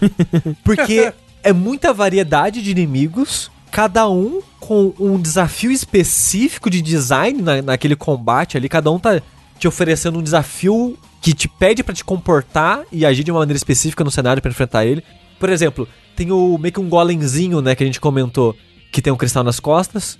Tem a girafa que tem cinco pontos fracos em diferentes partes do corpo.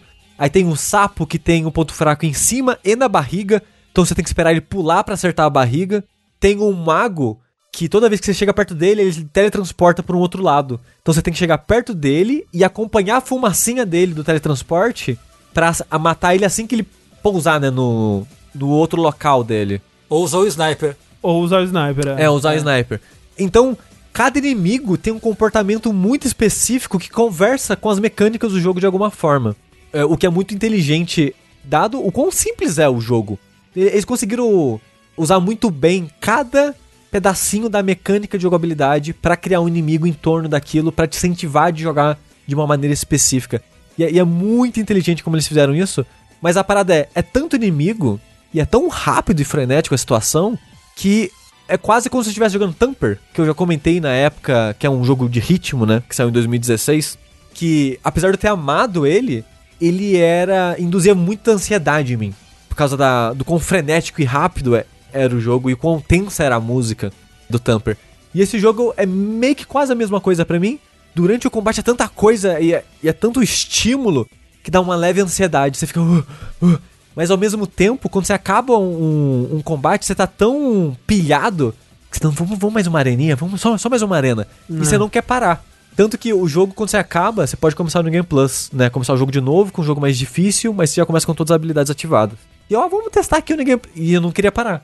Eu só parei quando eve- eventualmente eu morri em um combate não. Beleza, agora que eu morri, vamos parar, senão eu não, não vou sair desse jogo nunca mais.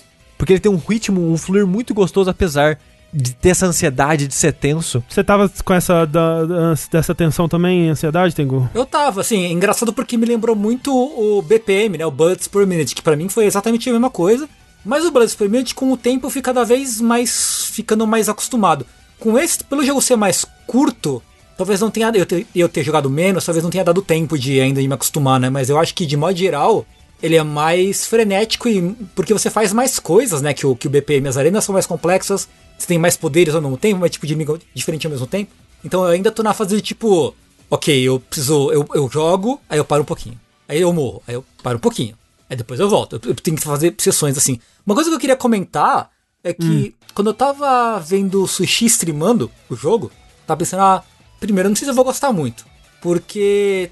Pô, será que não seria mais legal se esse jogo fosse um jogo de verdade, entre aspas, tipo, não só em arenas, mas ter uma fase composta em Plataforma. plataforma, né, e tal. E talvez, talvez fosse interessante explorar esse tipo de, de, de interação, né, usar o tentar usar o, o boomerang mais como para resolver puzzle ou coisa do gênero. Talvez, nunca saberemos, eu acho.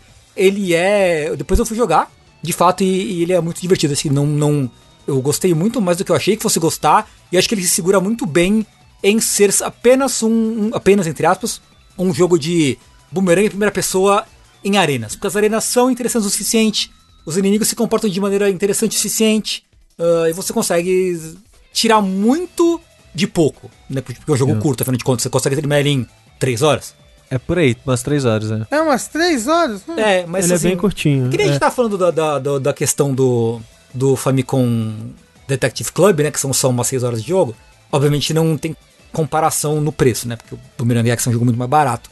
Mas em termos, se a gente for pensar só na, na, na, na razão tempo, experiência, você tira muito, muito, muito, muito de 3 horas de jogo no Boomerang Sim. X. Ah, tá, acho. até porque, como você falou, é um jogo muito frenético, né? É, nossa. É, então ele é. Provavelmente ele é, uma, é é uma experiência Ela é muito mais densa. intensa, né? É, Densa. É, exato. Tipo, eu até acho, assim, o Sushi falou que a duração foi perfeita. Eu até gostaria se ele tivesse, sei lá, mais umas duas arenas entre cada habilidade, assim, só pra milcar um pouquinho mais, porque é um jogo muito divertido, muito, muito divertido mesmo.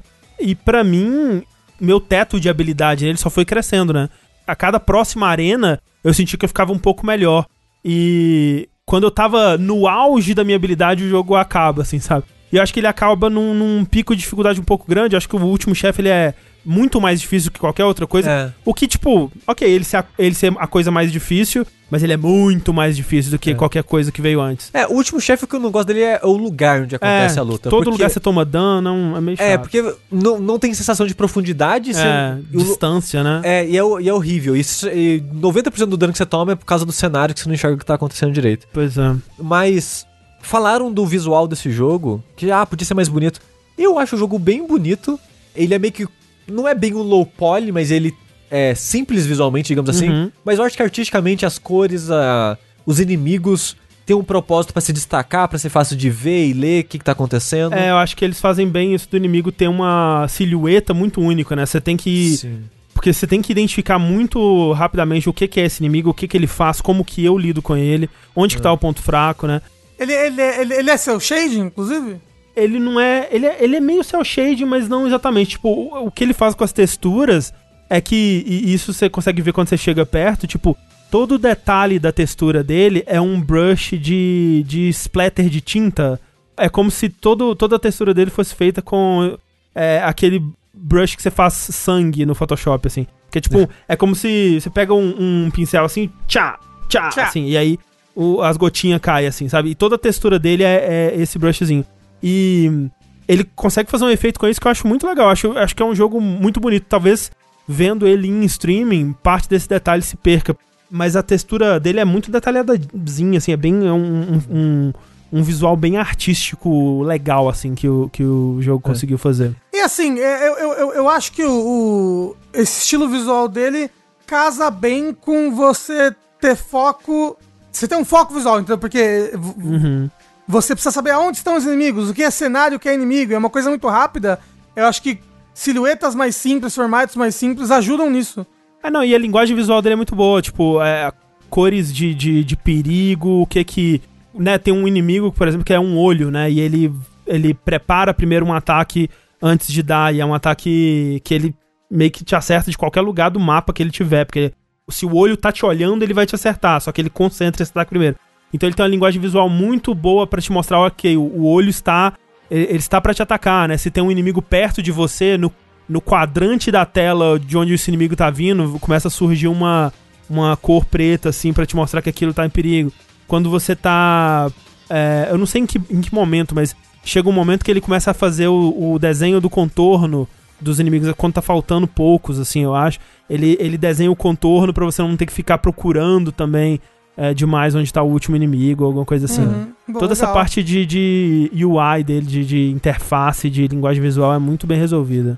Eu concordo com tudo isso, porém, eu acho que a, a decisão final, assim, do, do mundo, das coisas, não passa tanta personalidade assim. Eu acho que funciona muito pra ser fácil de ler, de entender. É mais funcional, né? É, exato, eu acho que a- o visual do jogo é mais funcional do que é, instigante artisticamente Uhum. ou coisa assim, sabe? Não, não que eu desgoste. Mas, por exemplo, uma coisa, um, outro jogo que esse jogo me lembra muito, e eu vou recomendar aqui porque ele é baratinho, é o Devil Daggers. Uhum. Esse jogo me passa muito uma sensação de um Devil Daggers da vida, só que sem a personalidade do Devil Daggers, que eu acho que o Devil Daggers tem muito mais personalidade que esse jogo. E o Devil Daggers ele é um FPS é, de arena também, com a diferença que ele não tem historinha e ele só tem uma única arena e é basicamente um, um time trial de quanto você consegue sobreviver naquele lugar.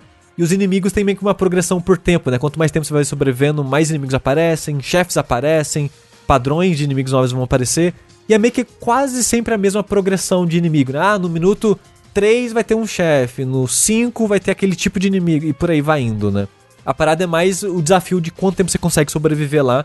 E o jogo é ridiculamente frenético, é mais do que esse até, porém mais simples do que esse, né? Você só tem uma, uma arma, que é a, a sua mão que arremessa facas. é, Adagas. Adagas, Do né? diabo. Devil Daggers. Do Do diabo. diabo. E é isso, basicamente, né? Mas o sentimento desse jogo de tiro em arena mega frenético, eu não sei, me passa muito uma vibe do Devil Daggers. E durante o jogo eu tava pensando, será que não é um cara que fez o Devil Daggers que, tipo... Aí se a gente colocar meio que um- uma progressão, colocar uma historinha, colocar um avanço mais tradicional no jogo. E não, era só uma outra equipe que teve né, uma ideia que acabou tendo um fio semelhante assim. E eu recomendo Devil's Daggers para as pessoas que ficaram interessadas aqui, porque ele é 10 reais. E apesar dele parecer muito simples, que eu falei, ah, nossa, é só uma arena, é só uma arma. Você quer jogar ele de novo, de novo, de novo, de novo. E eu devo ter jogado, sei lá, 5, 6 horas do Devil Daggers, não sei. Que é mais do que eu joguei Boomerang X. E o Boomerang X está a 50 reais no Steam e 100 reais no Switch, que são as É. únicas duas plataformas dele no momento. 100 reais é, é sacanagem, né, meu amigo? É, 100, 100 reais é dificílimo de justi- justificar. Até 50 eu fico, opa, 50, né? Quem diria? É, Ah, hoje eu em acho dia. 50, pra hoje, pô, Pra é hoje em dia, preço. 50 eu acho que tá ok. E tipo, eu acho que por 50 reais versus 10 reais, eu acho que esse jogo vale mais que o Devil Daggers. Eu, eu gosto de Devil Daggers, mas é isso que o Sushi falou. Ele é uma coisa só repetida pra sempre, assim. Ele não me pegou tanto quanto pegou o Sushi, por exemplo. Então, pra mim, eu, eu, diria que por 50 reais o, o, o Boomerang X tá valendo. Agora, 100zinho... Uh, Mas é isso. Boomerang X, excelente. É, se você gosta de jogos de tiro mais frenéticos, rápidos, e você não precisa de tanto reflexo assim, porque quando você acostuma a navegar o cenário, a voar por ele, digamos assim, com o slow motion, o jogo ele é quase tático. É muito sobre, ok, eu tenho 3 segundos pra planejar meu próximo turno, o que, que eu vou fazer? E, e chega um momento que eu, eu tava pensando nele quase nisso, é quase um jogo de puzzle, entre aspas, quase um Sim. jogo de tático em, em turnos, quando você internaliza essa lógica assim nele. É, ele me lembra, sei lá, uma coisa meio os Dooms modernos também, que você tem aquele tempo pra planejar no- durante o, o ataque. A execuçãozinha. A execução, né? Tem, É. tem essa coisa meio, tipo... Tem um, tem um respirinho pra você pensar no é, que fazer. ele tem um assim. ritmo muito bom mesmo, tipo, é, es- especialmente à medida que ele vai avançando. Eu, eu re- realmente achei ele mais curto do que eu gostaria até, porque eu, eu gostei demais, demais dele mesmo. Ele é muito focado no que ele vai fazer e ele faz muito bem. Tudo que o Sushi falou de progressão, eu concordo 100%. É, tipo, é muito, muito bom avançar nesse jogo. Você gostou também, Tengu, no, no geral? Cara, sim, eu gostei muito. Foi uma experiência super positiva, assim. Eu quero, ter- quero terminar ele ainda. Pretende voltar pra terminar? sim, ok. sim, com certeza, com certeza. Mas é Devil Dagger. Devil Daggers, Devil não. Daggers não. Boomerang X. Boomerang, é. Porra, Sushi. Esse, esse review foi um review é, é, disfarçado de Devil Daggers, na verdade. É, a gente já falou dele no Vértice também, se você procurar no site provavelmente vai achar. É verdade.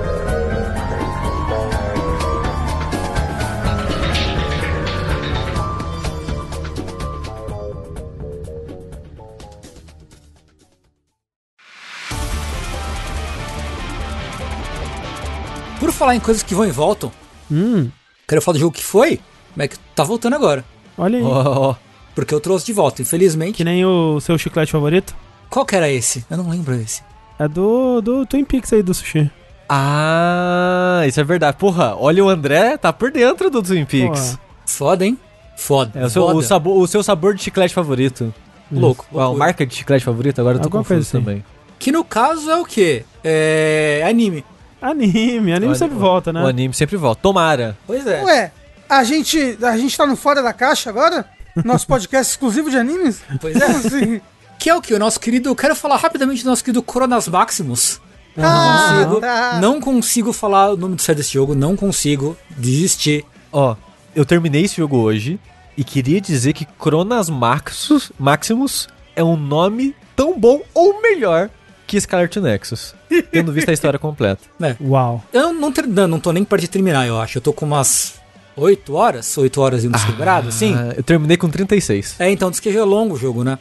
É, E você terminou uma história, né, no caso? isso, eu terminei uma história. É, eu tô jogando com o menino, no caso.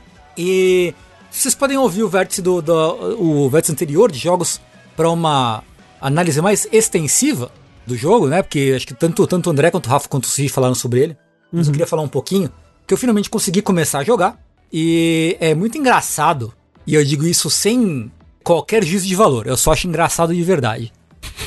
que o elenco desse jogo é um checklist de estereótipo de anime. Ah, é, é. É um checklist, é tipo, protagonista meio bobão. Ok. A amiguinha de infância apaixonada. Ok. A Milf. Ok. O Dilf. Ok. o carinha de óculos, nariz empinado. Ok. É, Loli número 1, um, de cabelinho cobrindo o olho, assim, cabelinho meio tigelinha. Ok. Loli do rabo de cavalo. Do rabinho do cavalo, não, do rabinho, né? Do rab- dois rabinhos, assim. Ok. É, Xuxinha. Xuxinha, né? Xuxinha. Ok. Ok. O, o seu, o seu, seu melhor amigo. Me- melhor amigo palhaço. Ok. Isso, ok. Gêmeas, ok. Personagem de cabelo branco e olho vermelho que é meio, meio fria, mas que esconde sentimentos. Ok. Sabe? É muito incrível. É incrível. Ô, Tengu, Ah. as gêmeas, elas fazem, elas botam a mão uma na outra, assim, e a cara assim de ladinho. Quase, quase. quase. Eu, eu, eu devo ter esquecido de alguém, assim, mas assim, a, a ver pelo. a julgar pelo. Ah! O Bichonen. Ok. Aham. Ok. É, o homem gostoso de cabelo azul, cabelo branco. Ok. Tem dois homens gostosos de cabelo branco. Dois, inclusive. E eu não sabia, eu, não- eu descobri depois, né, que o, o cara do seu grupo lá, que é o cara que usa. Como é que é o nome? Esclero, esclerocinese, né? Que é o cara ele fica duro, o poder dele fica duro. ele fica duro.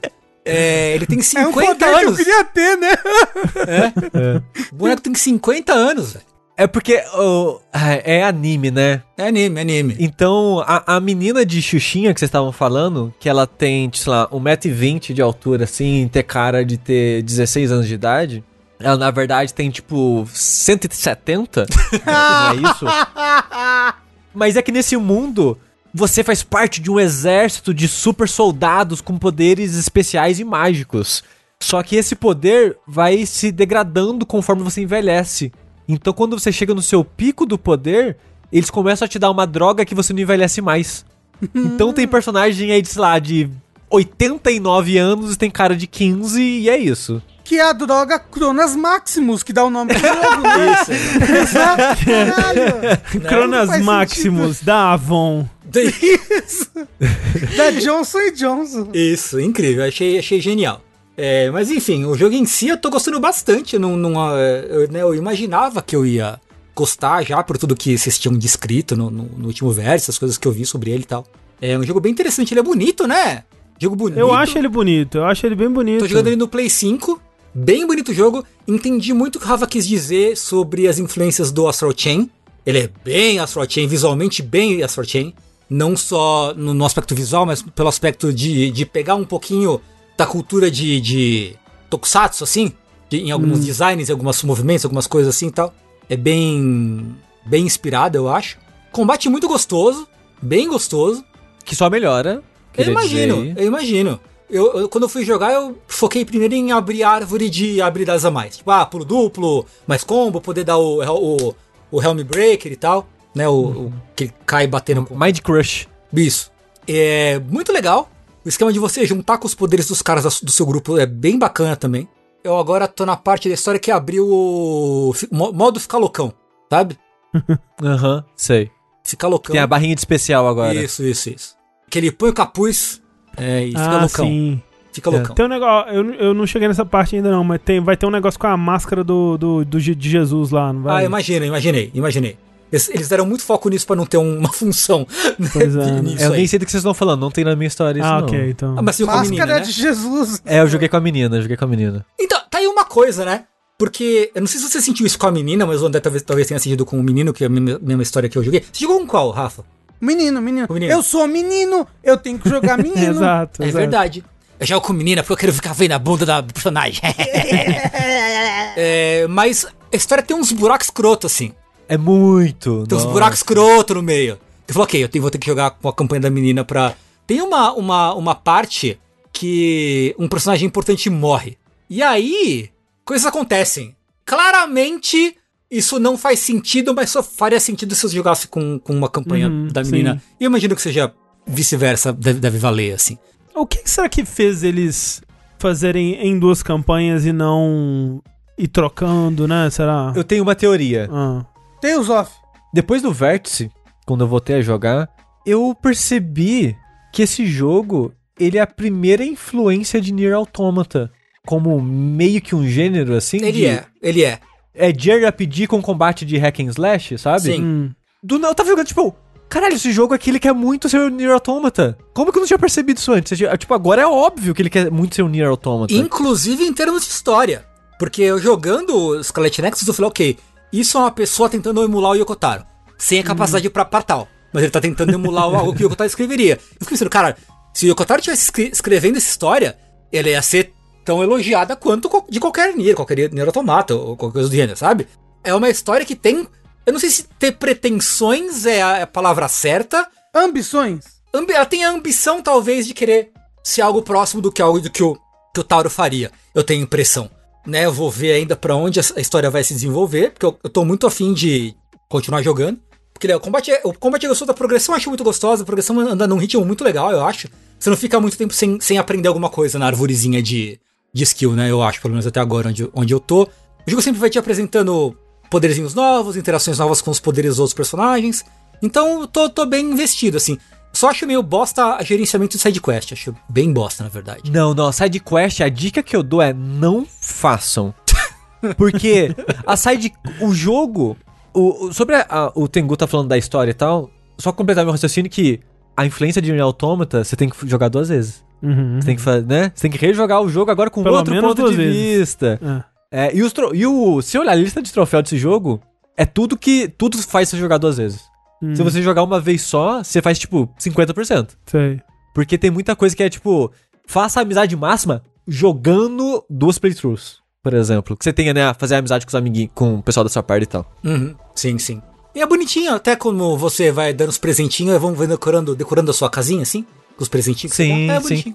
Eu, eu, eu gostei da- do- das, das questlinezinhas dos amiguinhos. Eu, eu- é aí que tá, porque sobre a história, eu também senti, Tengu, que ela tinha muitas ambições.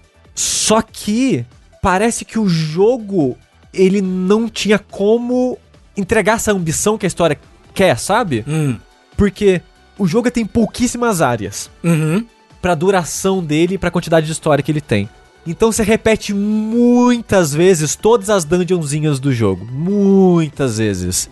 E aí você vai fazer a side mission, você vai refazer ainda mais as dungeons, assim. Aham, Você- aham. Aí a história, ela quer ser muito complexa, com muitas camadas, que parece que é três jogos em um, assim. Porque tem meio que uns twists ao longo da história, que você pensa, isso podia ser meio que uma nova história. Porque parece que o jogo deu meio que um salto agora nos acontecimentos, e não elaboraram sobre isso. O jogo só avançou e não aprofundou as consequências, os personagens, as motivações. Uhum. E isso acontece algumas vezes. Então, eu tenho a impressão que o jogo ele, ele tinha a intenção de ser mais, sabe? De ter um mundo mais rico, mais elaborado. Pode ser. Porque a história acaba ainda com furo. E furo que eu sinto que jogar com um menino, pra mim, não vai preencher. Hum. Mas, Sushi, quando você joga com o menino, você libera a o- campanha final, em Não que você isso joga não. com o Super Sonic. É, o que eu acho, o que eu acho de verdade, que eles criaram esse jogo com a, ambição, com a ambição de ser uma série multimídia. Uhum, uhum. Porque saiu o anime junto. E o anime, se você sabe ler inglês, ler inglês não é um problema pra você. No canal do YouTube da Funimation, eles estão postando os episódios junto lá. Então você consegue assistir no YouTube, no canal da Funimation, com legenda em inglês. Tem uma, uma quest opcional que não fica na, na lista de quests, então não, não vai mexer com o toque de ninguém. Mas tem uma NPC no jogo que fala que ela pede códigos que você só encontra no anime, meio que Gravity Falls, assim. Tem códigos secretos em frames do anime pra você Deus. inserir no jogo. Meu Que Deus. Pra, pra liberar a quest, né? Tipo, É. E cada episódio vai ter um, um- um código novo pra você conseguir um acessório novo através disso. E a história, ela termina pronta pra continuar num próximo jogo, ou num filme, ou no anime, em algum outro lugar, sabe? alguma outra Sei. mídia. Num, É. Uma peça de teatro musical, provavelmente, É. né? É, quando eles criaram esse mundo, eles criaram com muita ambição, que eu acho que a ambição não cabe dentro desse jogo. Que é muito engraçado, porque eu acho que a história rushada, mas a parte de gameplay é esticada ao máximo. Então eu fico com um sentimento conflitante de, ok, eu já estou um pouco cansado do gameplay, porque eu sinto que o jogo está se estendendo demais, porque ele tem mecanicamente, e pras áreas pra você explorar e tal. Mas ao mesmo tempo a história eu queria que eles elaborassem mais, porque tem tanta camada, tanta personagem, tanto elemento, com ideias le- legais que eu acho interessante, só que atropeladas, assim. Vai ter uma peça de teatro pra cada personagem, Han. É, é do- é doido, é doido porque chega uma hora que acontece tipo, meio que um golpe de estado, mais ou menos, entre aspas. E aí, tipo, ah, porque o lugar tal, agora venham pro lugar tal. Eu, tipo, isso era o nome de um lugar? Não sabia que isso era outro lugar no mundo, assim. Esse nome foi mencionado, mas eu não tinha conectado uma coisa com a outra. Pra mim, assim, eu confesso que algumas coisas está sendo difícil pra eu absorver da história do jogo, assim. Porque é, é muito conteúdo. Eu, pelo menos pra mim até agora, é muito conteúdo. Eu não, não- ainda não, não consegui absorver muito bem, sabe? Enqu- enquanto eu jogava, eu queria que eles tivessem um, um códex mais elaborado. Ele, ele tem um códex com algumas coisas, assim, de, de inimigo, umas coisas mais funcionais pro jogo, assim, né?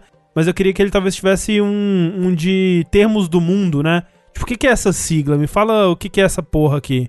Em vez de só mencionar num diálogo, me Eu, que- eu quero ler sobre isso aqui, me, me fala o que, que é. Uhum. Como, como é que é? Normalmente em livro tem, tem bastante isso. Um Glossário? glossário. É. É, Esse glossário, né? é, tipo, tipo Eragon, sabe? Você tem no final um glossário com as palavras lá em, na É. língua antiga, em É. élfico, sei lá, pra você Porque ele tem lembrar. muito isso, né? Muito conceito, muito nome próprio pra coisa, muita sigla. É, é. É, uma coisa engraçada que eu achei também essa- nessa coisa da história, eu não sei, eu não sei obviamente como é que desenvolve pra todos os bonecos, mas né, você tem meio que os social links com cada um dos membros do seu grupo. E aí você vai avançando, tem eventinhos pra, pra ir falar com eles e tal. Eu achei muito doido que o eventinho da menina. ah, Tem uma menina que tem um poder de clarividência, que é a menininha com cabelo tigelinha, que é toda introvertida, ela não, não se comunica muito bem e tudo mais, né?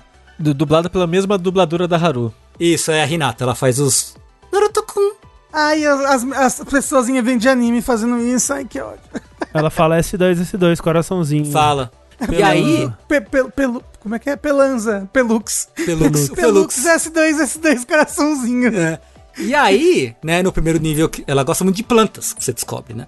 No primeiro nível de estu- com ela, você dá uma planta de presente pra ela, fala, ah, me fala sobre essa flor que você conhecia quando você era pequeno, papapá. Beleza, tem o papo da flor.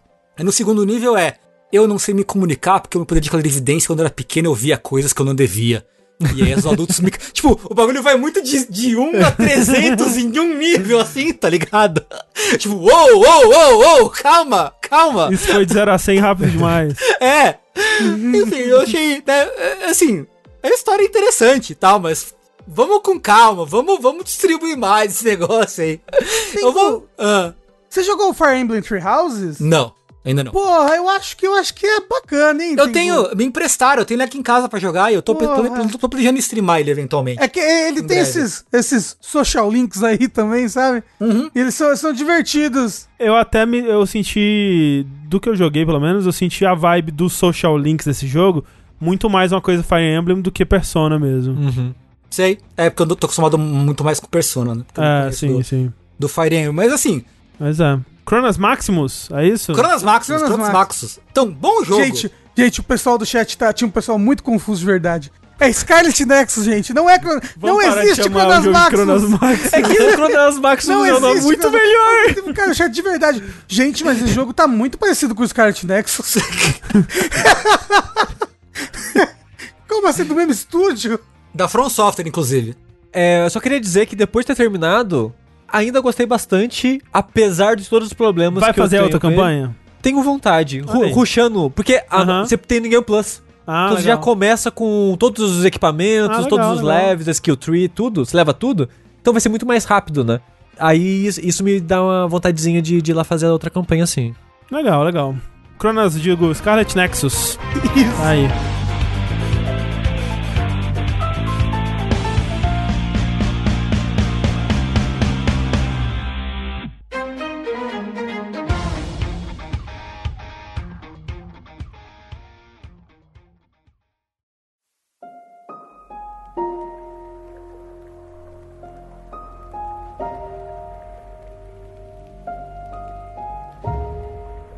Rafa, nos mantenha no anime e nos leve pra casa.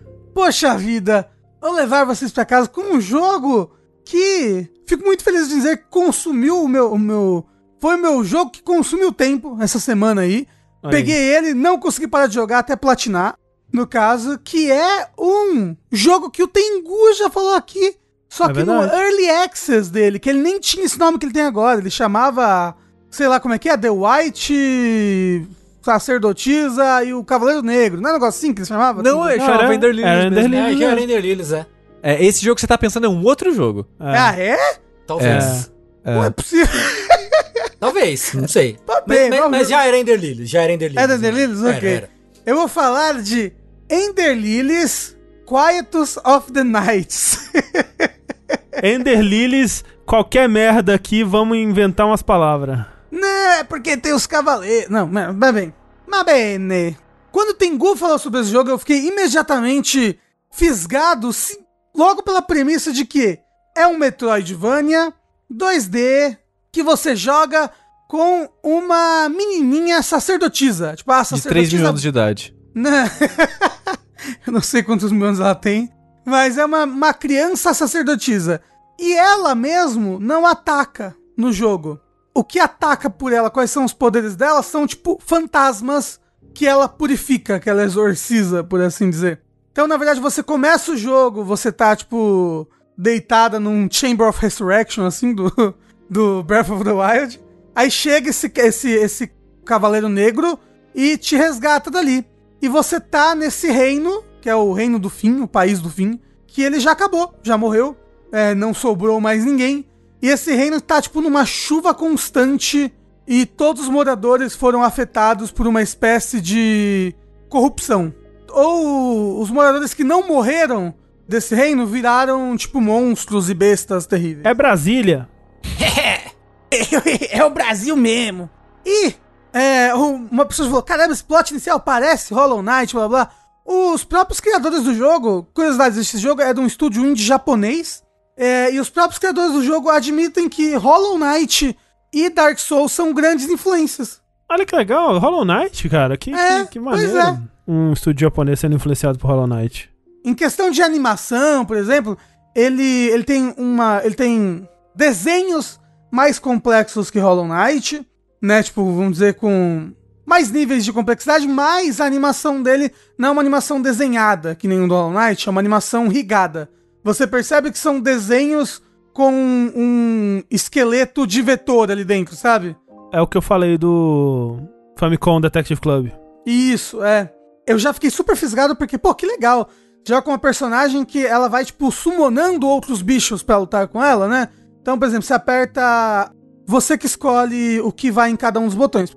Tem um botão que pula e outros três botões que você escolhe o que, que vai ali. Se é o espírito tal, o outro espírito tal, o outro espírito tal. Tipo Order of Ecclesia. Isso! E quando o Tengu falou desse jogo, eu falei, caralho, eu amo muito Order of Ecclesia, que legal. E ele me lembra bastante, né? E é bem isso, porque você tem espíritos que normalmente são espíritos. Não, normalmente não. São to- todos os que são infinitos. São espíritos de boss, que você pode usar eles quantas vezes você quiser. Ou mesmo o Cavaleiro Negro, que é o espírito que você começa, que é o seu espírito principal. Acho que você nunca vai tirar ele de pelo menos um dos seus, dos seus slots. E você tem dois. Você tem dois conjuntos de slots de espíritos que você pode estar equipado que você troca com o R1. Então você sempre tá com seis espíritos equipados no total. Uhum. Mas você sempre vai deixar o Cavaleiro Negro em algum, porque ele, ele é o seu ataque básico, né? Quando você aperta ele, aparece tipo que nem um stand, assim, do Jojo. Aparece o espírito do lado da menina atacando. E conforme você vai apertando o quadrado, ele vai combando e fica do seu Mas não lado. tem outros ataques básicos pra você substituir eventualmente? Então, é como eu falei, a maior parte dos espíritos, porque você pega os espíritos mesmo de, de criaturas que você purifica, que são bosses ou mini-bosses. Porque quando você vai vencendo as criaturas normais, elas só. Elas explodem, plá! Quando você vence um, um mini-boss, ele cai assim no chão, aí você chega perto dele, aperta A e ela, e ela purifica o mini-boss. É como se ela, tipo, exorcizasse ele. Né? Porque essas pessoas elas estão corrompidas, meio que a consciência delas ainda tá viva dentro daquele corpo, e ela meio que dá um, um descanso pra isso, pra pessoa. E aí você ganha esse espírito pra usar, e aí a maior parte dos espíritos de mini-boss, mas não, todos os espíritos de mini-boss têm usos. Então, tipo, pô, eu botei esse espírito aqui no triângulo, ele faz um bicho que aparece na minha frente e dá uma agarrada pra cima, por exemplo. Eu posso usar ele 20 vezes. Aí, nossa, 20 vezes aí ele acaba? Não, 20 vezes e ele recupera quando eu sento num checkpoint, por exemplo, que é um banco. O que lembra Hollow Knight. Ou tem esse espírito aqui que que a pessoa joga uma nuvem de fumaça na minha frente, de poison, e eu tenho 12 usos, entendeu? E aí recupera não só no- nos bancos, como algumas flores, alguns lilies. É lily, né? O no- nome. Um lírio, em português. É, alguns lírios corrompidos que você encontra durante o jogo. Tem, tipo, lírios puros e lírios corrompidos. Os lírios puros, eles recuperam seus Estus Flask, que você também recupera sentando, recupera totalmente sentando no banco. Ou se você encontra um, um lírio puro, você destrói ele e ele recupera um, um uso do seu Estus Flask, que você tem três usos. E tanto o, o, o lírio puro quanto o lírio corrompido, que recupera o uso do, da habilidade dos seus bichinhos, eles também voltam caso você sente num, num banco. Uhum. Curiosidade, a- o nome da protagonista dessa sacerdotisa branca é Lily, né? Então, essas flores, esses lírios têm alguma coisa a ver com a lore e a, e a história do jogo. Rafa, o combate do jogo ele é mais Hollow Knight do que Souls, né? Não. Não? O combate do jogo é mais Castlevania. Eu Castlevania? diria, é. Isso é triste, não é? Meio triste. Não, então, Não? não? é porque ele é um Castlevania, mas ele tem um dodge bom, porque Hum. você tem você tem desde o começo um rolamento, pra assim dizer, um, um botão que você aperta, a personagem se joga pra frente, e ela se joga, ela é uma criança sem muita habilidade, né? Tipo, ela É se joga engraçadinho. um pedaço de bosta, assim, ela cai, É, é, eu, eu achei engraçadinho a puladinha dela. Eu É. gostei. Então, e isso tem iframe, então você usa durante a batalha direto Aham. pra passar pelo meio do inimigo, porque uma, uma coisa que eu não gosto, mas é um detalhe, tudo tem dano de contato, então você não pode só andar através do inimigo, sabe? Você tem que usar um um rolamento pra passar através dele. Então, tipo, Sei. essa essa cadência de rolamento lembra mais Dark Souls do que lembra da Castlevania, e ele tem parry. Hum. E um parry muito bom. Tipo, um parry bem legal de você fazer. Você tem parries em fantasma, assim, tipo, você pode pegar um, um- um fantasma em que ele é um parry, sabe? Aham. Tipo, tem um fantasma que é um vaso. Sanitário? Não. Um, vaso de flor, assim, pra assim dizer. Rafa travou de novo. Você. Ele não gostou da sua piada. Ele não, ele, ele me julgou muito pela minha piada. ele olhou pra mim em silêncio e ficou lá. É, você testou do próprio veneno agora, É. André. o... o... E aí, tipo, você deixava equipado no, no B, por exemplo, no, no bolinha. Aí quando você usa, aparece esse vaso no seu lugar. Se alguém te bater nesse momento, o vaso explode, dá um dano em Hum, área, entendi. sabe? Então você tem esses tipos de parries de fantasma, mas você tem um parry mesmo que você ganha no momento do jogo, em que se você apertar o botão de desviar parado, sem apertar pra nenhuma direção, Hum. a personagem dá um parry, que você pode com isso absorver tanto dano, né? Tipo, você ainda toma um knockback do ataque, mas você não toma dano nenhum, como você pode absorver projéteis assim. Hum. E é algo que você aprende a usar no jogo, porque tem inimigos que têm tem ataques ofensivos muito, muito amplos e coisas que você tem que dar parry, sabe? Você tem que saber um time pra se defender. E acontece que fica muito gostoso essa, esse negócio. Então, ele lembra mais Castlevania, pelo jeito como você bate nos bichos, mas ele, ele tem um bom quê de Dark Souls pelo parry e pela rolada, assim dizer, pela desviada. Entendi. Então, tipo, o combate dele acaba ficando bem gostoso, assim, tipo, até o final do jogo. E o final do jogo chega em quantas horas? Deixa eu ver. Eu tenho, eu tenho, vou aproveitar já.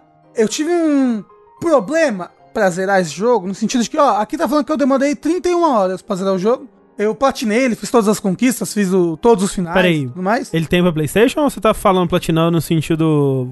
Eu peguei todas as conquistas da Steam, né? Entendi, entendi. É, eu entendi. platinei, tá bom? Não tem justo, é justo. platina. É justo. Tem sim. É, mas ele só tem pra PC mesmo, né? É, não, ele tem pra PC e Switch, por enquanto. Ok. ah, Ok, só PC mesmo, então. Ah, que absurdo. É porque é muito caro pro Switch, é. Quem vai Fato. comprar Não, jogo é, pro Switch? Isso é verdade. Quanto que ele tá no Switch? Ah, provavelmente o dobro O do Steam, triplo pelo do preço, menos. é. Ele tá 49 reais no Steam.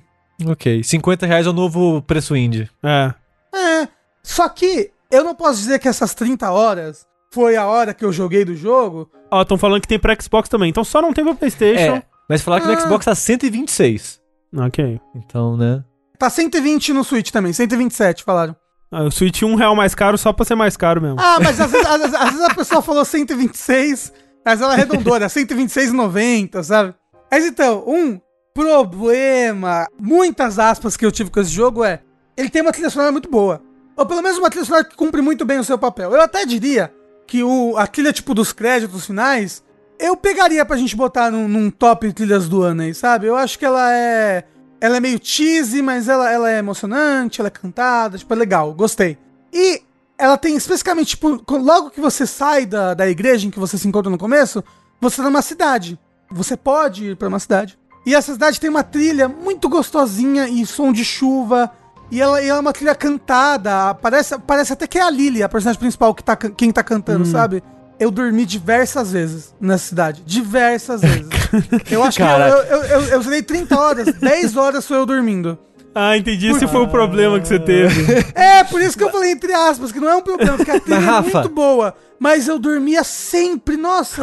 Rafa, tem duas coisas aí. Um, isso é você, porque tem vários. Já teve outro jogo que a gente indicou pra você e você não. Você desistiu do jogo que você sempre dormia jogando Não, ele. eu não desisti, mas um jogo que eu demorei muito foi o Final Fantasy VII Remake. Porque na, na, na primeira cidade lá fica tocando a música da Tifa, alguma Aham. coisa assim, mais calminha e eu dormia sempre, todas as vezes que eu tava lá. Mas isso é muito importante pra você porque você tem problema de insônia várias vezes. Não, eu não tenho Sônia, eu tenho horário trocado, é diferente. Não, Matheus, é, diz que Elise eu que dormia. É, visual novel pra mim é muito soninho. Nossa, me dá um visual novel, eu durmo muito fácil. Então, mas aí vo- você bota uma música, quase que uma música de Niná, assim, pra mim, nossa, eu capoto. Não, e um barulhinho de chuva gostoso que tem nessa cidade, constante, foda. Mas então, mas no geral, gostei muito das músicas dele. Se eu fosse fazer uma crítica mais nessa parte de áudio, eu diria que os sons do jogo não estão tão a par, assim. Eu senti falta de alguma coisa quando os personagens estavam falando. Uhum. Tipo, fazer um barulhinho, fazer um. Ou até alguém, um. Alguém um cria um mod. É, alguém cria um mod do Banjo Kazooie aí pra colocar no jogo. Caralho, André, foi você que veio. É muito igual. foi eu que dublei, eu sou o Banjo. Então, tipo, eu, eu, eu, eu, senti falta de alguns sons, alguns gritos, às vezes. Às vezes eu senti que um boss, ele tava mais silencioso do que a animação dele parecia me, Parecia expressar, sabe? A animação dele parecia expressar que ele tava fazendo barulho, mas ele não tava, sabe? Ele não tava Entendi, entendi. soltando um grito, alguma coisa assim. Era só um bocejo às vezes. É. Às vezes ele também tinha sono com a musiquinha. É. Mas no geral, ele não faz muito. Ele não faz nenhuma novidade de Metroidvania, sabe? Não, não tem nada que ele traga que seja, caramba, inovador, único. Mas ele faz bem as coisas. Ele, fa- ele faz muito bem. E uma coisa que ele faz muito, muito bem é não te guiar, sabe? Ele te solta. Ó, vai. E tipo, a todo momento do jogo, você tá na cabeça. Caramba, eu tenho múltiplos caminhos pra seguir aqui. Hum. O mapa do jogo parece um. tipo, Alguma coisa grama. Um. Não é um cronograma, não é um Anagrama, pentagrama, Não, fluxograma. Um fluxograma, isso. cronograma. É, Não, ele parece tipo um. um- é, eu acho que não é isso, é um fluxograma de estado, assim, tipo. Ele tem, ele tem um, um, um quadrado que é a sala que você tá, e aí ele tem uma linha que liga a um outro quadrado, uma linha que liga a outro quadrado. Significa que da sala em que você está, você pode ir pra essa sala aqui e essa outra sala aqui. Só que esse quadrado, ele não mostra como é essa sala ali por dentro, sabe? Porque as salas, na verdade, são muito grandes. Por assim dizer, são muito grandes e possuem, tipo, até, tipo, labirintos dentro das próprias salas. Você só sabe que daquela sala você consegue sair indo por cima ou indo por baixo, Entendi, sabe? entendi. Pra alguma outra sala. Mas a todo momento você tá pensando assim, caramba, eu posso ir por aqui, mas eu também tenho um outro lugar lá atrás que eu tenho certeza que eu posso ir. E um outro lugar ali que eu deixei passar que eu também posso ir. Então ele é bem livre em, em que regiões você vai explorar primeiro, o que, que você vai fazer. Ele tem progressão Metroidvania de poderzinho pra acessar novas áreas? Tem, tem. Os poderes dele não são muito malucos ou muito diferentes do que você tá esperando no Metroidvania. Eu diria que até menos, assim, tipo. é, Hollow Knight, você no final do jogo tá com uma movimentação muito diferente do que você tava no, Uhum. no, no começo e no meio do jogo. E esse jogo não, você não pega nada muito maluco, sabe? Mas você pega, assim, coisas, tipo um poder que vai te ajudar a acessar uma nova área. E, do caso desse jogo, até múltiplas novas áreas, assim, né? Uhum. É, acho que o Bruno nem falou bem ali no chat, os poderes são mais contidos, é o que eu senti, assim, tipo... Você não pega nada que te passa a atravessar a fase voando, assim, brrr, que nem Hollow Knight, sabe? Mas uma coisa bacana é que todos esses poderes estão integrados nessa nesse negócio dos espíritos, né? Todos os poderes, tudo são espíritos novos que você acha. Então, eu vou dar um, uma- um spoiler de um poderzinho aqui. Ai, meu Deus do céu. Não, é, é o mais bobo. Tem um poder que te deixa abrir portas. Chama chave. É, não, tem uma série de portas trancadas que você encontra durante o jogo, que chega um, você pega um espírito que ele consegue abrir essas portas. E toda vez que você usa esse poder, sempre aparece o espírito, sabe? Ele aparece atrás de você, ele faz lá um negócio, pum, uma magia e abre a porta, entendeu? Então todos os poderes que você util- utiliza, sempre aparece o espírito carregando você durante esse poder, ou ele te jogando pra cima. Eu acho, eu acho isso um, uma temática, sabe? Um, um- um visual muito, muito legal. Inclusive, o, o- o visual desse jogo é, é muito bom. O clima que ele passa com isso, um clima de da cidade, desse reino completamente desolado. É bem um, um- um Dark Fantasy, em alguns momentos, até uma parte mais mais de terror, assim. Tem, tem, tem uma, uma trilha sonora de um ambiente em que eu tenho certeza que se eu tocar pra vocês, vocês vão falar: caramba, é de Silent Hill? Hum. Sabe? Porque tem pessoas falando e pessoas respirando e, e agonizando no fundo da trilha e fazendo assim. Está a música, blá, blá, blá, blá, blá, blá, blá. Aí alguém faz um, uma respirada funda, alta no seu ouvido direito, assim. Então, tipo. Mas não, não é um fantasma aí do seu lado mesmo, não. Não, não é, é- é- faz parte da trilha sonora. Eu fui ouvir a trilha sonora no, no, no, no YouTube depois, tipo. E aí não tinha o respirado, aí você foi e chamou um exorcista. Não, talvez. tem. ou talvez faz é um parte da espírito- música. Talvez é um espírito que se emociona com essa parte da música. Eu, por exemplo, toda vez que eu escuto a Witch of the World do Nier Automata, eu faço no meio da música É verdade. também. Mas é porque você tá chorando, né? É. E como eu falei, tudo isso casa muito bem com a lore e a história do jogo. Esse clima melancólico, essa sacerdotisa que tá nesse mundo estranho, e corrompido, e o que, que ela tá procurando, o que, que ela tá fazendo. Porque no começo você só sabe, tipo, ah, esse mundo tá tudo corrompido. A única pessoa que conseguia limpar a corrupção era a sacerdotisa da fonte. E ela sumiu. E vamos procurar ela aí. Eu sou um espírito aí, bora. E, É nóis. e, e você vai seguindo esse mundo e vendo o rei e os cavaleiros, esse tipo de coisa. Eu achei essa parte bem, bem bacana e como eu falei, é um- a, a ambientação e parece que tudo do jogo está a favor dessa ambientação. Então, tipo, eu diria que ele, ele é com certeza um, um dos top 10 jogos do ano, assim, sabe? Mesmo ele, ele não fazendo nada de inovador, um bom Metroidvania ainda é um bom Metroidvania. Cita os outros nove, Rafa. Os outros nove jogos do ano? Peraí, É. abrir minha lista de jogos que eu zerei, hein? Oh, porque eu já comecei a botar meus jogos. É, ué, meio do ano já, daqui a pouco já é GOT, gente. Você tá achando o quê? O... Igual o sushi, eu agora anoto todos os jogos que eu terminei, né? Tá certo. E logo em seguida você já anota é, os jogos que de destaque que possivelmente estarão na sua lista de top 10. Ó, Hatch and Clank Rift Apart, com certeza tá no top 10 do ano. Monster Hunter Rise, tá no top do ano. Resident Evil 8, tá no top do ano. Returnal tá no top do ano. Esse jogo tá no top do ano. Esse o jogo? Outrider... É, o... o... Ah, o Ender Lilies, ok. o Ender Lilies. Esse jogo. Esse jogo. O Outriders talvez entre no top do ano. Vamos ver quantos jogos ainda Uau. vão ter de bacana aí. Parece bom. E aí, por enquanto, só foram, foram esses que eu botei. Parece É assim, pretensões pra estar no top do, top do ano aqui, botei. Forza Horizon 5. Já tá. Vamos ver. é Metroid, já tá também. Já pode colocar, Rafa. Pô, Metroid Dread, com certeza. Pô, Outrider, é que Outriders, ele é um, ele é um underdog, eu acho que ele ele impressiona, no final das contas. Eu gostei de, de Outriders. Ele tem muitos, muitos problemas, mas eu gostei de jogar ele. Cronas Máximos eu não joguei o suficiente, pô, Gloss. Mas quem sabe ainda? Ainda há tempo, na é verdade. Mas é, eu diria que se você gosta da- do, do clima de Dark Souls, se você gosta de uma estética e coisas que lembram Hollow Knight, vai nesse jogo. E Takes Two pra você terminar de zerar também. Vai É. tá gostando, né? Você tá jogando com Corra? Tô, tô gostando bastante. Eu preciso precisar pegar essa quinta-feira, alugar ele pra gente jogar de novo. É isso aí. Bom, o que não tem mais tempo é esse vértice que chega ao fim, na verdade, aqui com todas essas belíssimas recomendações. Posso falar um detalhe que é um, um spoiler de estética do jogo, mas que é muito legal? Hum, E que eu fiquei muito impressionado, que eu gostei bastante? pode. Se você não quer saber esse spoiler de estética do jogo, é, Spoiler de estética. É um spoiler de uma estética, uma coisa estética do jogo. Você, essa sacerdotisa, essa, essa garotinha, né? Que tá toda de branco, cabelo branco, é a, a- a típica é, personagem albina japonesa. E você tá absorvendo a corrupção, né? Pra você exorcizar os bichos, você absorve a corrupção deles. E o seu level, inclusive quando você mata os inimigos, vem uma corrupçãozinha até você e tudo mais. É, o nível que você tem ali é o seu nível de corrupção. Você tá ficando corrompido. E conforme o jogo vai passando, a sua personagem vai ficando nojenta. Nojenta, vai crescendo pedaço de carne na cabeça dela, tentáculo e veia. Ela, nossa, eu terminei o jogo assim, eu tava, caralho, minha personagem está um nojo, tá parecendo uma almôndega amassada. Não, tá, não tava tão assim, mas ela vai ficando.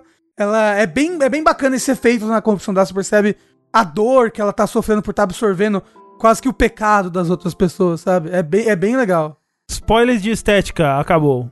O Sushi não gosta de spoiler de estética. Não gosto.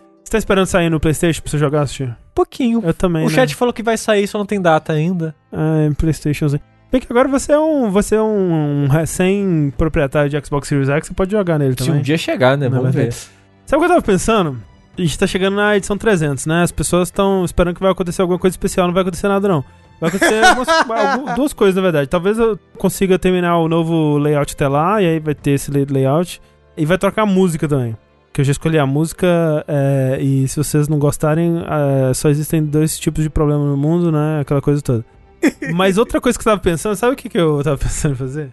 Olha só, imagina, a gente gravou o vértice aqui agora, né? Aí depois que a gente fez isso aqui, depois que a gente fez tudo isso aqui que a gente fez, né? Uhum. 24 horas de live. Não, não. É, a gente terminou, falou do- dos jogos, no, no caso do vértice de jogos. Aí a gente faz assim, ó, agora é, o que que rolou nesse vértice, né?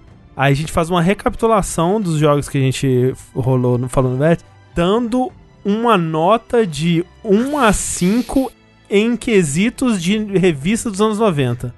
Não. Não. Entendeu? Tipo, fator, é, fator diversão, Uhum. valor de replay e tilt. E três. Tilt. São os três, são os três quesitos. Perfeito, perfeito, perfeito. Descolagem, fator descolagem, fator replay, tilt. E, e aí a gente chama o Bruno pra fazer uma arte nossa que um é tristinho e cinco é tipo, yeah, explodir na cabeça, assim, sabe? E aí a gente dá uma nota de 1 a 5. Mas vai ser só no 300. Só no 300. Não, é de É. 300 pra frente. Não, né? mas tem, Não. não, tem que fazer a arte nossa de bermuda jeans e crop top e boné virado pra trás, entendeu? Exato, exatamente. E óculos escuro. Eu, eu acho que a gente, na verdade, devia no final de todo o vértice fazer uma prova oral com o coleguinha pra ver se ele lembrou tudo que a gente falou sobre o jogo. É. Entendeu? Aí dá mais uns programas de três horas, né? Enfim, fica essa ideia aí. Vamos, vamos, Deixa ela aí. vamos maturar essa ideia, vamos, vamos, né, deixar essa ideia cozinhar, eu acho que é legal, tá bom? Mas enquanto ela não matura, eu sou o André Campos. Eu sou o Eduardo Sushi. Eu sou Rafael Kina. E eu sou Fernando Vacinado. Olha aí, vacinadíssimo! Vacinado! Que alegria. Agora só, só falta você, Xixi. Desculpa. Agora só falta você. Yeah. Será que eu vou dar a sorte do Tengu? Tomara. Pegar uma Floriança. É... Tchau, gente!